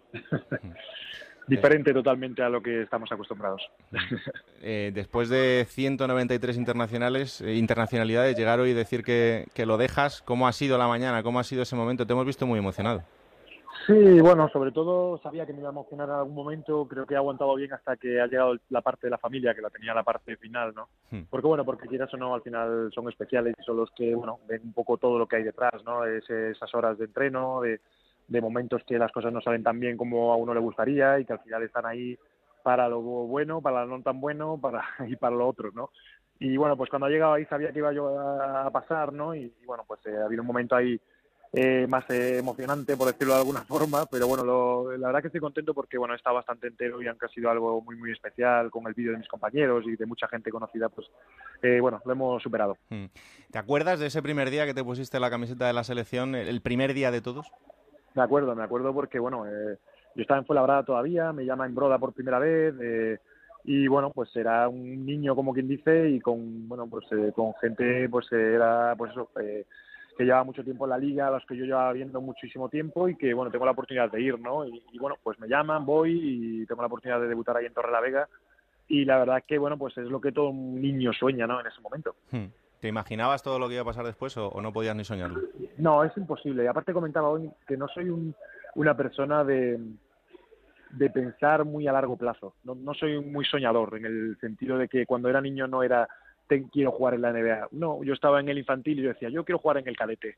Y el año que siguiente yo quiero jugar en el junior y así, ¿no? Y en la LEB y de la LEB a la CB y siempre saltar un poquito más, ¿no? O dar un pasito más. Entonces realmente era imposible, imposible imaginarme, pues, eh, bueno, pues todos estos años, ¿no? 14 de selección y 8 medallas y, y, el, y la rabia de, no haber tenido, eh, de haber estado lesionado y no haber podido estar en esos dos campeonatos que de más, ¿no? Eh, hmm. Esas son las cosas que, se te quedan ahora. Hmm. Y de repente, Héctor, surge una generación para la historia en la que José es fundamental. Sí, joder, yo lo que pasa es que con José es una debilidad especial porque yo me siento muy vinculado a su carrera. o sea, me siento no sé, le, le, he visto en Vitoria, justo cuando yo empezaba, él empezaba en el Vasconia, eh, casi no había ni internet, José, ¿te acuerdas? O sea, sí, sí. Eh, eh, y, y no sé, mm, es una debilidad porque yo una vez, los compañeros de Sport me hicieron una entrevista y me preguntaron que, quién me gustaría ser de mayor y yo dije que José Manuel Calderón, por muchas cosas. Eh, la primera es por lo que representa para la gente, la segunda es por el respeto que tiene para su deporte y su profesión, la tercera por cómo es él a nivel personal y por el, respeto con el que nos trata absolutamente a todo el mundo, mm. absolutamente igual a todo el mundo y, y con el cariño con el que siempre eh, nos ha procesado a todos los periodistas y luego porque, porque es un jugadorazo y porque yo he tenido la suerte de verlo en Vitoria y porque he seguido su trayectoria allá por donde ha estado y, porque para mí que él haya sido representante del baloncesto español, de España y de todos los que estábamos detrás, para mí es un honor. Y yo lo único que le puedo decir a José es que gracias, porque eh, todo lo que ha venido después de que él debutara ese día en Torrelavega ha sido un cuento, ha sido un cuento, ha sido algo lo decía él, es que no te puedes parar a pensar ni te puedes imaginar que algo así puede pasar. Y todo lo que ha venido, todas las medallas, todos los éxitos, joder, yo creo que es para, para estar súper agradecido, José. No, bueno, para mí, ya te digo, y lo he dicho esta mañana, eh, que para mí, y aparte de todo esto que se ha conseguido, yo creo que esa familia que se ha creado, esa imagen que hemos dado, eh, es con lo que me quedo, ¿no? Ese compromiso de todos de querer estar cada verano eh, esa gran familia que, que, la gente yo creo que, que desde fuera ha visto que somos que éramos un equipo diferente ¿no? y que todos éramos importantes con, con roles diferentes no cada año le tocaba uno por, por diferentes cosas, ¿no? O diferentes estilos de juego, pero al final lo importante era vestir esa camiseta de España, el representar a tu país, el, dar lo máximo, eh, pasara lo que pasara y, tener la suerte encima de, bueno, de, ser un poco buenos a esto y conseguir muchas cosas, ¿no? y que eso ha sido lo más, lo que igual pues era inimaginable hace unos años, ¿no?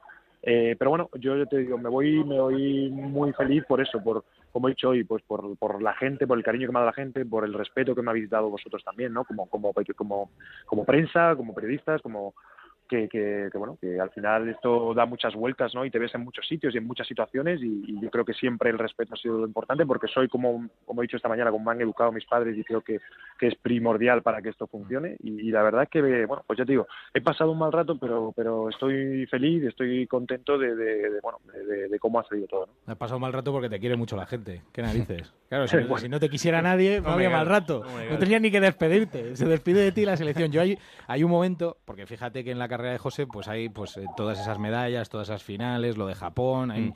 yo qué sé, hay mil cosas. Pero hay un momento que a mí no se me olvidará en la vida. Y además es con él en un momento muy especial. Juegos Olímpicos de Londres.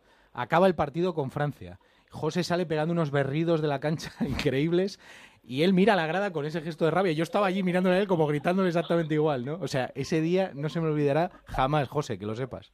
Ya, no, no, es que era lo mismo, ¿sabes lo que pasa? Que en cada campeonato yo creo que lo hemos, no lo hemos puesto porque muchas veces ha sido nosotros mismos más complicado. Era para ver si el más difícil todavía, venga, vamos a perder los dos primeros partidos como el de, el de este año, nos la jugamos el tercero contra Nigeria y luego ya si eso nos ponemos las pilas. O sea, es una sensación de, bueno, y, al revés, ¿no? Y que eso al final te hacía que ganar un partido era como, bueno, pues era una final más cada final y era eso, pues al final unos días salían los gritos, otros días han salido los, las lágrimas, ¿no? Pero bueno, pues eh, felices siempre porque era algo increíble, ¿no? Para, para, para, este grupo. Mm, a la gente de esta generación, José, ¿os queda la espina de, no tener el, oro olímpico o lo veis como algo que era absolutamente imposible con, Estados Unidos?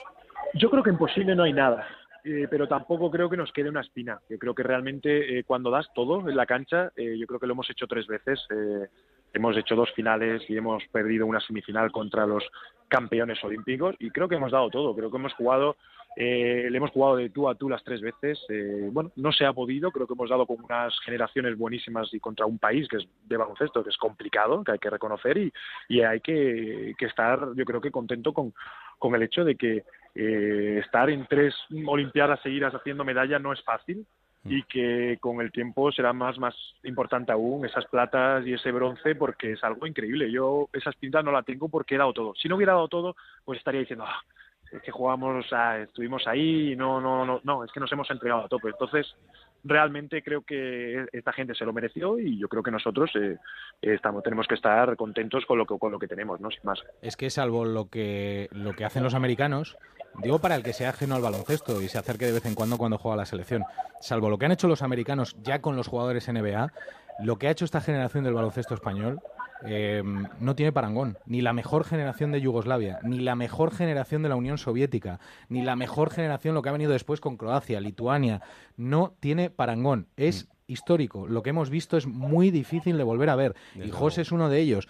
Por lo tanto, que la gente sepa que hoy dice adiós una leyenda. Así que eh, hay que hay que recordar el palmarés, hay que recordar lo que hemos vivido y sobre todo ser generosos con los que vengan después, porque esto es muy difícil de ver, muy, muy, muy difícil. Hmm, desde luego que sí, José. En el, en el último partido en, en Río, ¿lo tenías claro? ¿Sabías que, que era el último o has necesitado unos días después? No, no, esto lo está pensado incluso antes de que empiece la, la concentración, o sea, mi familia lo sabía, eh, mi equipo, digamos, que está conmigo lo sabía y llevamos organizándolo mucho tiempo. Y de hecho a la, a la federación y a Jorge como presidente yo no se lo digo hasta eh, casi al final porque, bueno, no quería que ni que esto fuera porque que la gente no quería ensuciarlo por ningún lado, ni que la gente pensara de que lo digo muy pronto, ni que pensara que era porque eh, pues si no había jugado minutos y había mal rollo, al contrario, o sea, porque es que el buen rollo estaba de siempre, entonces eso no podía ser. Entonces lo llevábamos ya trabajando mucho tiempo, de cuándo, de cómo, de dónde, y bueno, era bueno, ir cumpliendo pasitos, ¿no? Y al final, bueno, pues ha sido increíble que encima con una medalla porque lo hace, bueno, pues más especial todavía. Mm. Pero lo que tenía claro es que, bueno, que era hoy porque mañana me voy a Los Ángeles, que quería que fuera aquí en Madrid, que quería que fuera en la federación, porque al final creo que era el sitio para ir, podía haber ido algún patrocinador o alguna cosa, pero creo que tenía que ser en la federación y bueno, y, y no quería ni que ni hacer algo gigante, o sea, no quería en plan de ser súper emotivo porque, yo qué sé, mis compañeros están de vacaciones, ni, ni, ni se me pensaba la cabeza el decir o intentar de, oye, podéis estar o, o, no, o sea, vamos a hacer esto así, sencillo, es lo que es, y, nada más, o sea que estaba más, más que pensado. Mm, bueno, y ahora pensar en, en, los Lakers, que como tú dices, esto no lo dejas y te quedan por lo menos cuatro añitos ahí dando guerra. Sí, ese sería, ese es mi objetivo un poco, no, no sé si, si podré conseguirlo o no, pero eso va a ser lo que voy a intentar. Me encuentro muy bien físicamente, eh, creo que encima el no tener ahora el, bueno, pues la selección, creo que me va a dar tiempo a, a recuperar, a prepararme mejor las, las, temporadas y por supuesto que los roles van cambiando, pero, pero tengo muchas ganas. Me apetece uno este año porque es un estilo de baloncesto diferente al que he hecho estos últimos años. Me apetece volver a disfrutar. Eh, los Lakers siempre son los Lakers. Eh, creo que jugar en esa franquicia es algo muy, muy especial. Y luego, pues ya te digo, me gustaría volver a jugar tres añitos más y, ver dónde, pues eso ya el año que viene que, que acabo contrato, pues veremos dónde. Pero bueno, pues ese es el objetivo y la verdad es que con muchísima ilusión estos últimos años y bueno, y de seguir creciendo. ¿eh? Mm, eh, aquí tenemos un debate entre Héctor y yo y es que te dejamos estos 3-4 años que juegues allí donde te dé la gana, pero luego Héctor quiere que vuelvas al Vasconia y yo quiero que vuelvas al Doncel. Entonces, eh, no sé, tú verás. A ver, va a estar complicado ya con 40, ¿eh? vamos a ponernos... Pero, bueno, en, el pueblo te dejamos lo que quieras, tú ya lo sabes. Sí, no, la verdad es que me queda, o sea, tengo, me apetece estar en llegar lejos en la NBA, me apetece eh, tener esa experiencia. Tomé una decisión hace eh, ya 12 años de, irme a la NBA por, por, por, un sueño que es intentar llegar lo más alto posible y me falta eso, me falta el, llegar eh, un poquito más lejos en, la NBA colectivamente y, eso va a ser el objetivo de aquí a, a estos tres últimos años o estos tres, cuatro años que quiero, que quiero hacer. A ver si soy capaz de llegar a 15. Pues nada, José, que un auténtico placer, eh, un honor como siempre, que lo siguiente ya es que te vea la alcaldía del pueblo, no te preocupes, ya nos tomaremos unas cañitas por allí. y que, que, nada, que a darle duro y que gracias por todo lo que nos has dado en estos años en la selección. ¿vale? Cuídate mucho, José. Muchas gracias a vosotros. Nos un abrazo. Hasta luego. Onda Cero, al primer toque, con Raúl Granado. Las 12 y 51 minutos, sintonía de la Vuelta Ciclista España, porque hay día de descanso, pero siguen pasando cosas. Enviado especial de Onda Cero, Chema del Olmo, ¿qué tal? Muy buenas noches. Hola, buenas noches. Y porque en estos días de descanso eh, aprovechamos para hablar con los ciclistas y hoy han pasado cosas en esas ruedas de prensa. Sí, bueno, ha pasado alguna cosilla, ¿no? Como después vamos a escuchar el asunto de los potenciómetros, que tan famosos han hecho con la forma de correr que tiene Chris Froome. Ya se demostró que, sigue al pie de la letra su potenciómetro en el Tour de Francia y lo demostró en el día de ayer subiendo Lagos de Covadonga. Pero antes de pasar a este apartado, si te quieres te comento que hoy Chris Froome ha comentado en rueda de prensa, eh, por cierto muy tempranera, eso de las 10 de la mañana, pues que no cree que esta vuelta sea cosa solamente de él y de Nairo Quintana, que tiene muchas ganas de conseguir mañana la victoria en Peña Cabarga, porque recordemos que allí consiguió en el año 2011 su primera victoria como profesional. Después ha estado contador, pues que, pues que ha comentado que, ayer se equivocó cuando quiso seguir la rueda de, de Nairo Quintana y, se cebó y al final lo pagó. Ha comentado también que queda mucha vuelta, aunque reconoce que los tres minutos que tiene ahora de desventaja va a ser difícil de superarlos. En cuanto a Nairo, pues lo, lo, de, lo que todo el mundo sabe, que ahora mismo es líder, pero que él sabe que en la crono, pues Chris Froome le puede superar claramente, por lo cual tiene que seguir aumentando la diferencia. Y Alejandro Valverde, entre otras cosas, ha dicho que no piensa ya más repetir eso de correr las tres grandes, que ya es mucho, pero que se encuentra, pero que se encuentra muy contento, muy satisfecho eh, porque está disfrutando con la bicicleta y además eh, está respondiendo las piernas. Mm, bueno, eh, lo decía Chema también, el tema del día, los potenciómetros, esta manera de correr de Chris Froome. Y si te parece, Chema, vamos a escuchar la valoración que han, han hecho en este sentido Alberto Contador, Alejandro Valverde y Nairo Quintana, y ahora lo debatimos. No, para nada. A ver, yo creo que yo creo que los potenciómetros restan espectáculo a las carreras al final hace que, todo esté mucho más controlado y si tienes un equipo realmente potente, pues que a un corredor que quizá ataque, pues le puedas tener bajo control porque vas viendo los vatios que vas moviendo y sabes que, a esos vatios eh, en 20 minutos va a ir al aire. Eso, es así, es la realidad a día de hoy. Pero no, a estas alturas yo creo que es complicado que cambie mi, mi forma de correr. Yo pienso pues eh, como Nairo y como Alberto. Eh, para entrenar está muy bien, de forma una, una preparación para una carrera, pero luego en competición es competición y, y luego tienen que salir tus sensaciones y, y, y el espectáculo. Yo soy el primero en decir que para la competición deberían de estar anulados. Sí, resta mucho espectáculo porque eh, ya es eh, una tecnología que, evita que, que, cada persona en diferentes momentos pueda gastar más o menos y pueda con, con ese tipo de mecanismos eh, derrotar a diferentes rivales o, o no dejarte de, de, tu rival. Entonces siempre vas con cautela y al final resta mucho, mucho espectáculo ante la gente. Bueno, ahí está la reflexión de los tres grandes. Saludo en este punto a uno de nuestros mejores comentaristas de ciclismo, Álvaro Pino. Hola Álvaro, ¿qué tal? Buenas noches.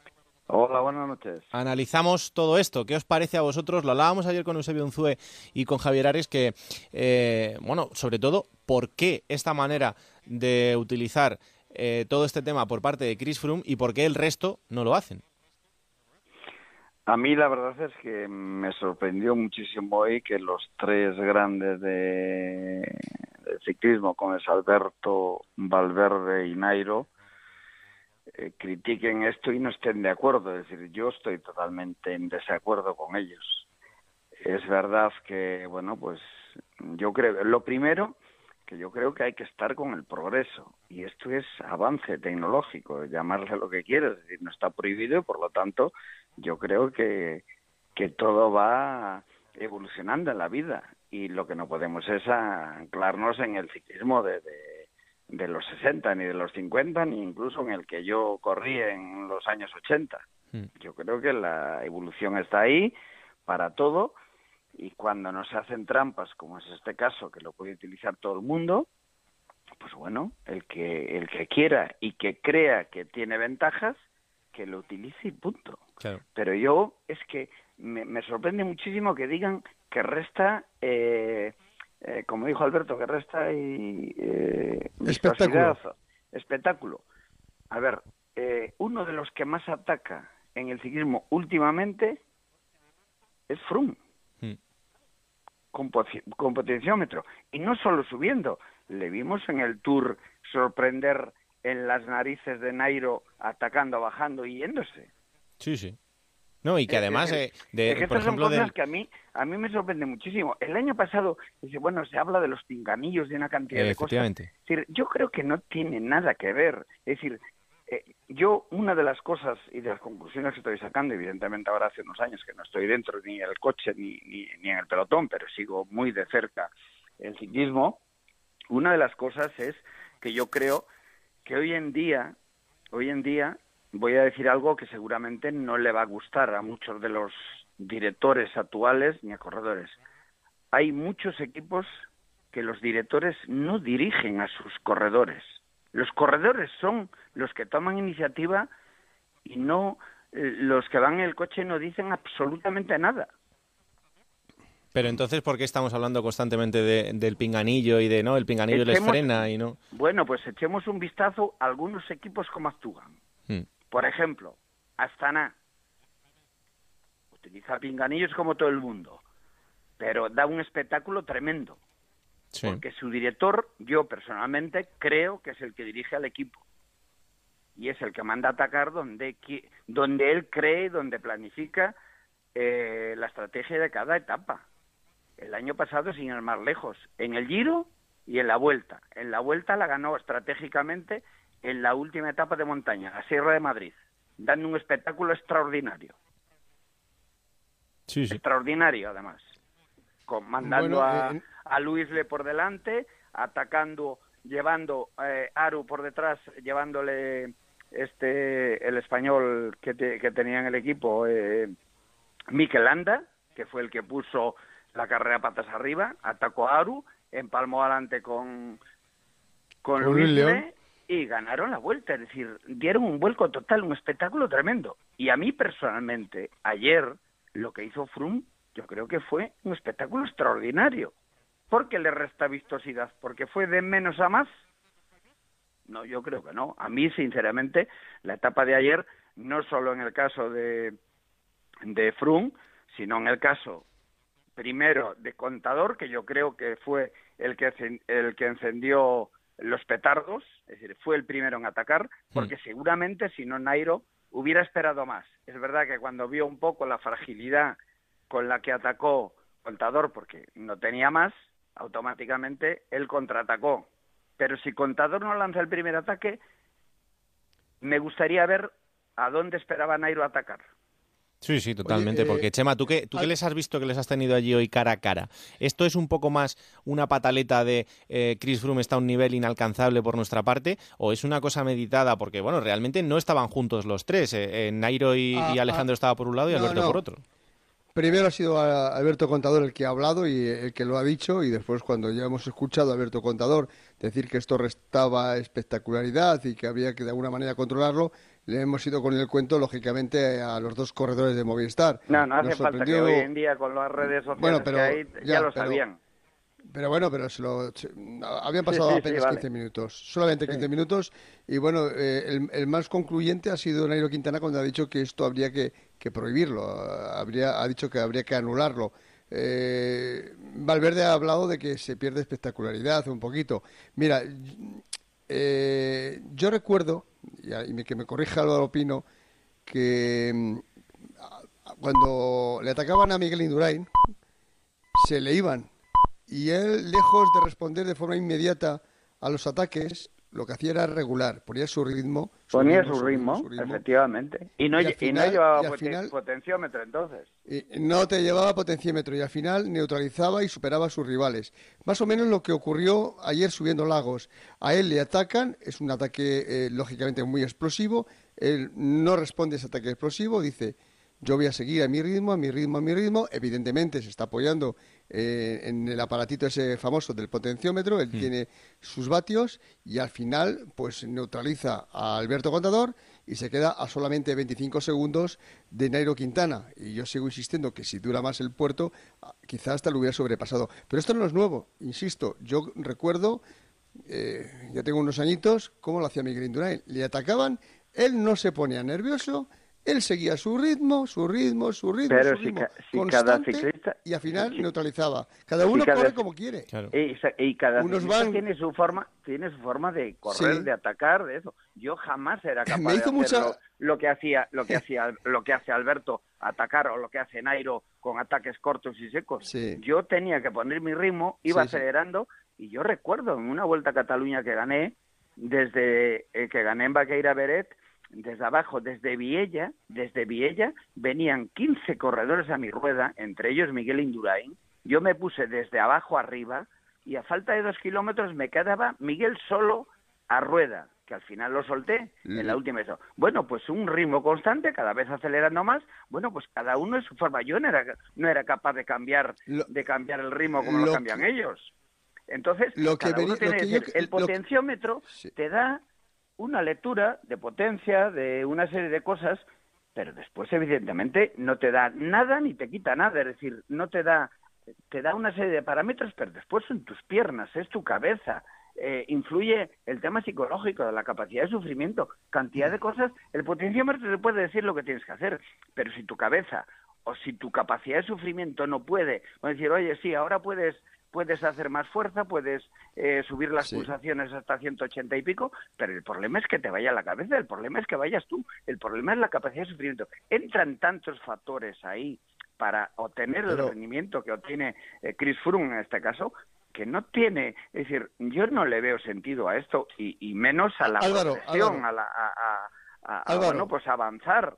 Sí, sí, dime. Escucha, escucha, no, lo que te quiero decir es que yo creo que lo que quieren comentar los tres que hemos escuchado y en particular el Contador y, Alejandro Valverde es que si no existiera ese aparatito del potenciómetro, pues a lo mm. mejor se movía más por impulsos, donde habría un menor control y donde estuviese expuesto a, pues a, a, algún momento determinado a quedarse sin fuerzas, a, no regular convenientemente. Que piensan ellos que con ese aparatito está todo tan controlado, está todo tan controlado que hace que no hagas un esfuerzo de más, que lo lleves todo eh, cronometrado, ¿no? Que lo lleves todo muy muy muy controlado. Sí, pero como, bien dice... A, mí es que me da la risa eso. Como bien dice Álvaro, esto, puede ser igual para todos y, que ahí está la parte que la gente no entiende. Pero haces bien, Chema, en, intentar explicar las sensaciones de ellos. Yo interpreto eso, claro. Entonces tendríamos que acabar con los pulsómetros y tendríamos que acabar muchas cosas. Hay ciclistas que suben un puerto con mucha cadencia, ¿eh? como hacía en su día. Claro, y otros con fuerza, y otros con fuerza. Y otros con fuerza, cada uno según sus características según, sus características, Según, su genética, según su forma de entrenar.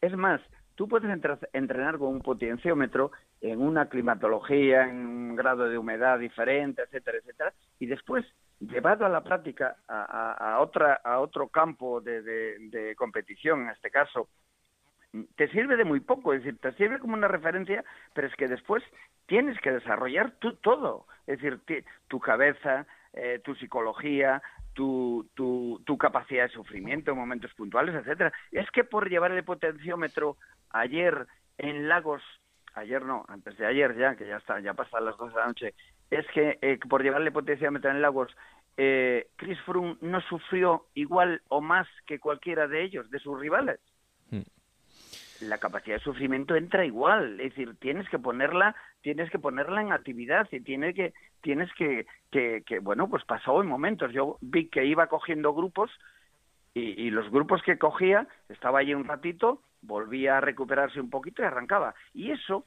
por sensaciones, por sensaciones, hace lo mismo solo que por sensaciones, porque eso lo ves en, en Valverde, que es un corredor que se recupera, a nada que le das un poquito de aire, vuelve a reactivarse y vuelve a estar a un nivel extraordinario, y bueno, pues son formas de correr diferentes. El caso de Mikel Landa corre totalmente diferente a cualquiera de ellos, mm. a cualquiera de ellos. Corre con mucha más potencia, con mucho menos cadencia.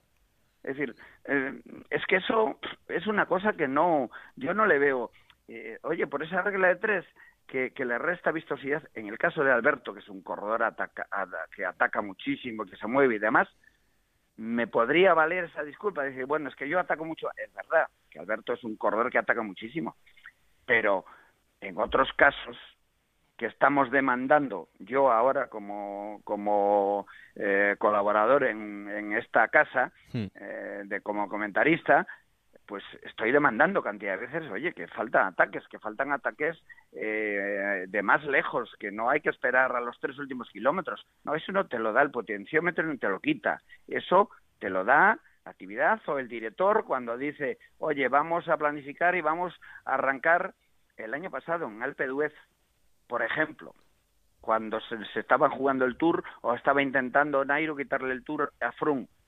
Bueno, pues a lo mejor si no hubiera esperado tanto en Alpe d'Huez, es verdad que le quitó un minuto y pico, pero no le fue suficiente. Pues a lo mejor haber anticipado ese ataque. No llevaba potenciómetro. ¿Por qué no, lo ¿por qué no anticipó el ataque? Porque el potenciómetro, al no llevarlo, pues no te dice que tienes que atacar ahí. Ataca un poquito antes. ¿Vas por sensaciones? Bueno, es decir, hay una cantidad de, incongruencias en este sentido que yo no, no acabo de no acabo de entenderlas realmente. No, no eh, hoy cuando escuchaba las declaraciones, hmm. eh, la verdad es que me dejaron un poco, y más si me, oye, ciclistas de la actualidad, porque si esto claro. lo hubiera dicho algún ciclista de mi época, incluido yo, pues se podría entender.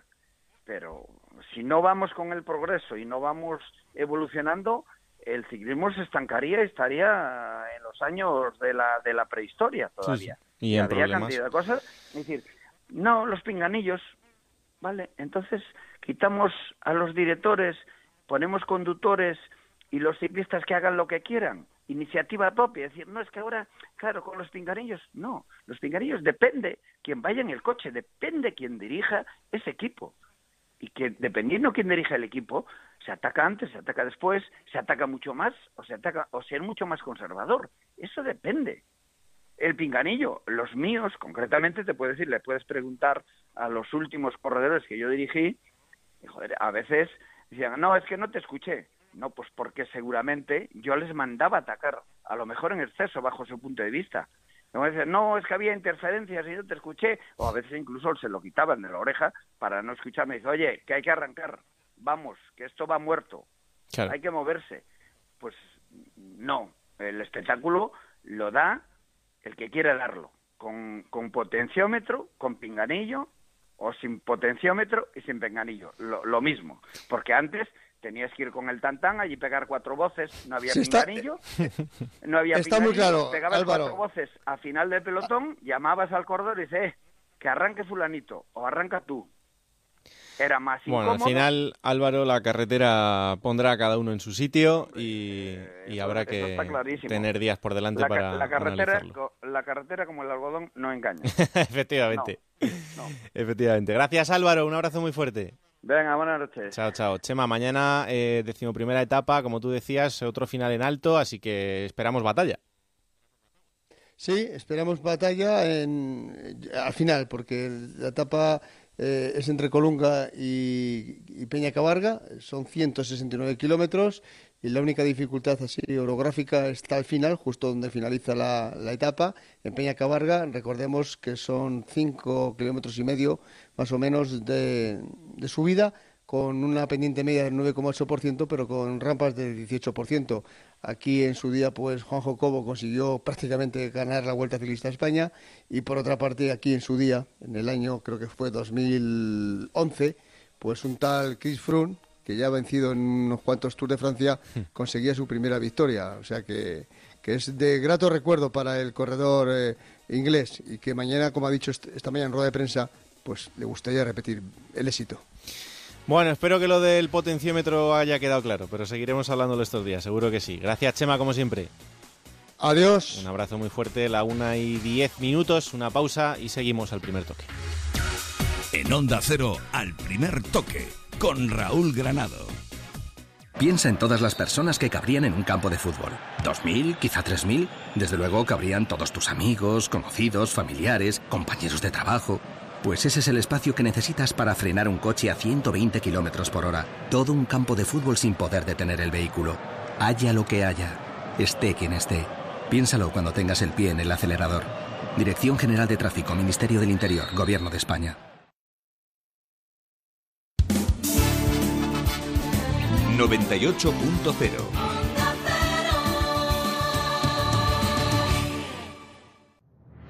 Hola azulones, soy Pachón. Ya lo hicimos una vez. Hace 12 temporadas en Tenerife empezamos a soñar. Yo sigo. Yo sigo. Yo sigo. En primera o en segunda, yo soy azulón. Yo sigo. Yo, sigo. Sigue tú también. Abónate al Getafe desde 60 euros, temporada completa de Liga y Copa. Llega Madrid Summer Classical Nights, dos conciertos únicos en el Teatro Real de Madrid. El 17 de septiembre, el mejor cine de Hollywood con las bandas sonoras más famosas. Y el 28 de septiembre, la novena sinfonía de Beethoven. Venta de entradas en las taquillas del Teatro Real o en el 91 457 40 61. Música de calidad con Fundación Excelentia. ¡Atención, atención! El mayor acontecimiento teatral de los últimos 30 años en el Teatro Príncipe Gran Vía. Octava temporada de Tok Tok. No te lo pierdas. Ocho temporadas de carcajadas continuas. Teatro Príncipe Gran Vía. Tok Tok, fabulosamente divertida. Este año la vuelta al cole va a ser... Del 2 al 11 de septiembre en La Vaguada podrás conocer a la familia Pig y vivir grandes aventuras con Pepa y su familia. Fotocall, taller de máscaras y muchas más sorpresas te están esperando. Más información en www.enlavaguada.com. La Vaguada, el corazón de Madrid. Comprar mi casa con Gilmar fue un lujo. Son los mejores del sector. Con ellos vendí mi piso con todas las garantías. Recomendar Gilmar gracias a nuestra experiencia personal es importante. Pero más importante es la opción de miles de clientes que llevan años confiando en su profesionalidad. A la hora de vender o comprar su casa, confíe en el líder. Llame al 902 121 900. Gilmar. De toda la vida, un lujo. Gracias a la ultracrioterapia, mi tripa ya no me agobia. Es lo último para adelgazar, fruto de la investigación de Adelgar. La ultracrioterapia de Adelgar tiene un 50% de descuento como oferta de lanzamiento. Infórmese 91 577 44 77. Además, puede salirle gratis. Alquiler. Acción de alquilar. Negocio por el que se cede una cosa a una persona durante un tiempo a cambio de una rentabilidad. Seguro. Adjetivo, que es cierto, libre y exento de todo peligro o riesgo. Si piensa en alquilar, ya sabe. Alquiler seguro. 902 37 57 77. Alquiler seguro. 902 37 57 77. Electrocasión. Liquidación permanente de electrodomésticos nuevos de las mejores marcas hasta con un 50% de descuento y garantía del fabricante. Electrocasión, cuatro tiendas por todo Madrid.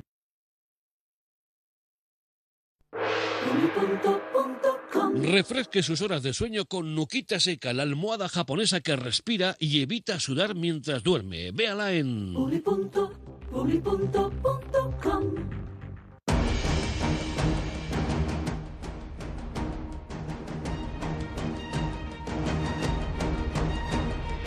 En Onda Cero, al primer toque con Raúl Granado.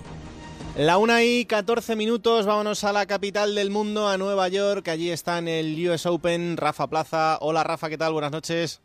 Hola Raúl, ¿qué tal? Buenas noches. Bueno, otra jornada más y de momento seguimos contando buenas noticias para la Armada Española, todavía con tenis en directo y con un español jugando. Todavía con tenis en directo, está jugando Marcel Granollers contra Juan Mónaco y sí, con muy buenas noticias después de una jornada de victorias plenas ayer. Hoy ganó David Ferrer con retirada de Gopolov, ganó Feliciano también con retirada de Chorich, ganó Carla Suárez, que le ha pegado un 6-0, 6-0 a su rival Teliana Pereira. Eso sí, derrotas de, de Verdasco con Stampa Brink en un partido que tenía complicado y, y, de Íñigo Cervantes. Bueno, vamos a escuchar la conversación que tenía Rafa con David Ferrer después de esa victoria, aunque por retirada de Dolgopolov, como bien nos decía ahora, ahora Rafa.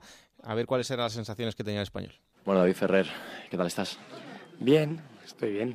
Eh, he podido eh, pasar a segunda ronda y, y, aparte de eso, pues bueno, estoy bien. Cuando uno ve el cuadro y ve que le ha tocado Dolgopolov, con todo lo que eso implica, un jugador muy anárquico para una primera ronda, eh, supongo que agradable no es, ¿no? Por lo menos no es lo que esperaba quizás, ¿no? Pues no, porque es un jugador peligroso, pero bueno, al final eh, cualquier jugador que te vayas a enfrentar siempre ves el lado el lado negativo, ¿no? Y, y, en este caso, pues bueno, he tenido la suerte de que Dolgopolov se encontraba, tenía problemas estomacales y, y pues he durado, ha durado un set. David, lo que hablamos en Wimbledon cuando comentaste que no estabas en tu mejor momento, que estabas, habías tocado un poco de fondo, ¿cómo estás ahora mismo? ¿Cómo, cómo te encuentras?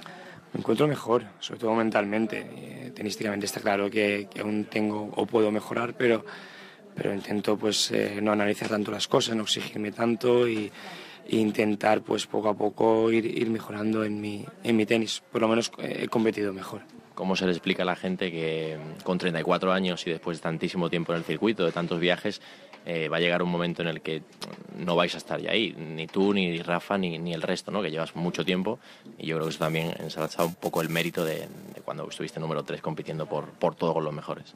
Sí, pero eso es ley de vida. Al final hay que asumir y, y aceptar que no vamos a estar ahí toda la vida. Eh, bueno, eh, al final lo más importante creo que es estar tranquilo con, con uno mismo y, y, y afrontar pues eh, lo que te pueda quedar de carrera eh, intentar eh, valorar y, y, disfrutarlo un poco más. Eh, es una situación nueva para mí porque quizá este año no, no he ganado tantos, tantos, partidos y mentalmente no he competido tan bien como otros años, pero, pero aceptar la situación para poder eh, salir adelante. ¿Se pierden las ganas?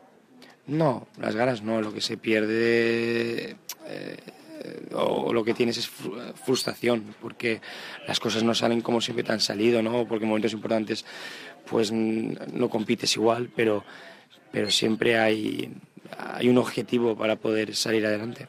Hablaba antes Mar López, que ganó la medalla de oro en los Juegos Olímpicos, que a él casarse no le ha cambiado la vida. ¿A ti te la ha cambiado? no.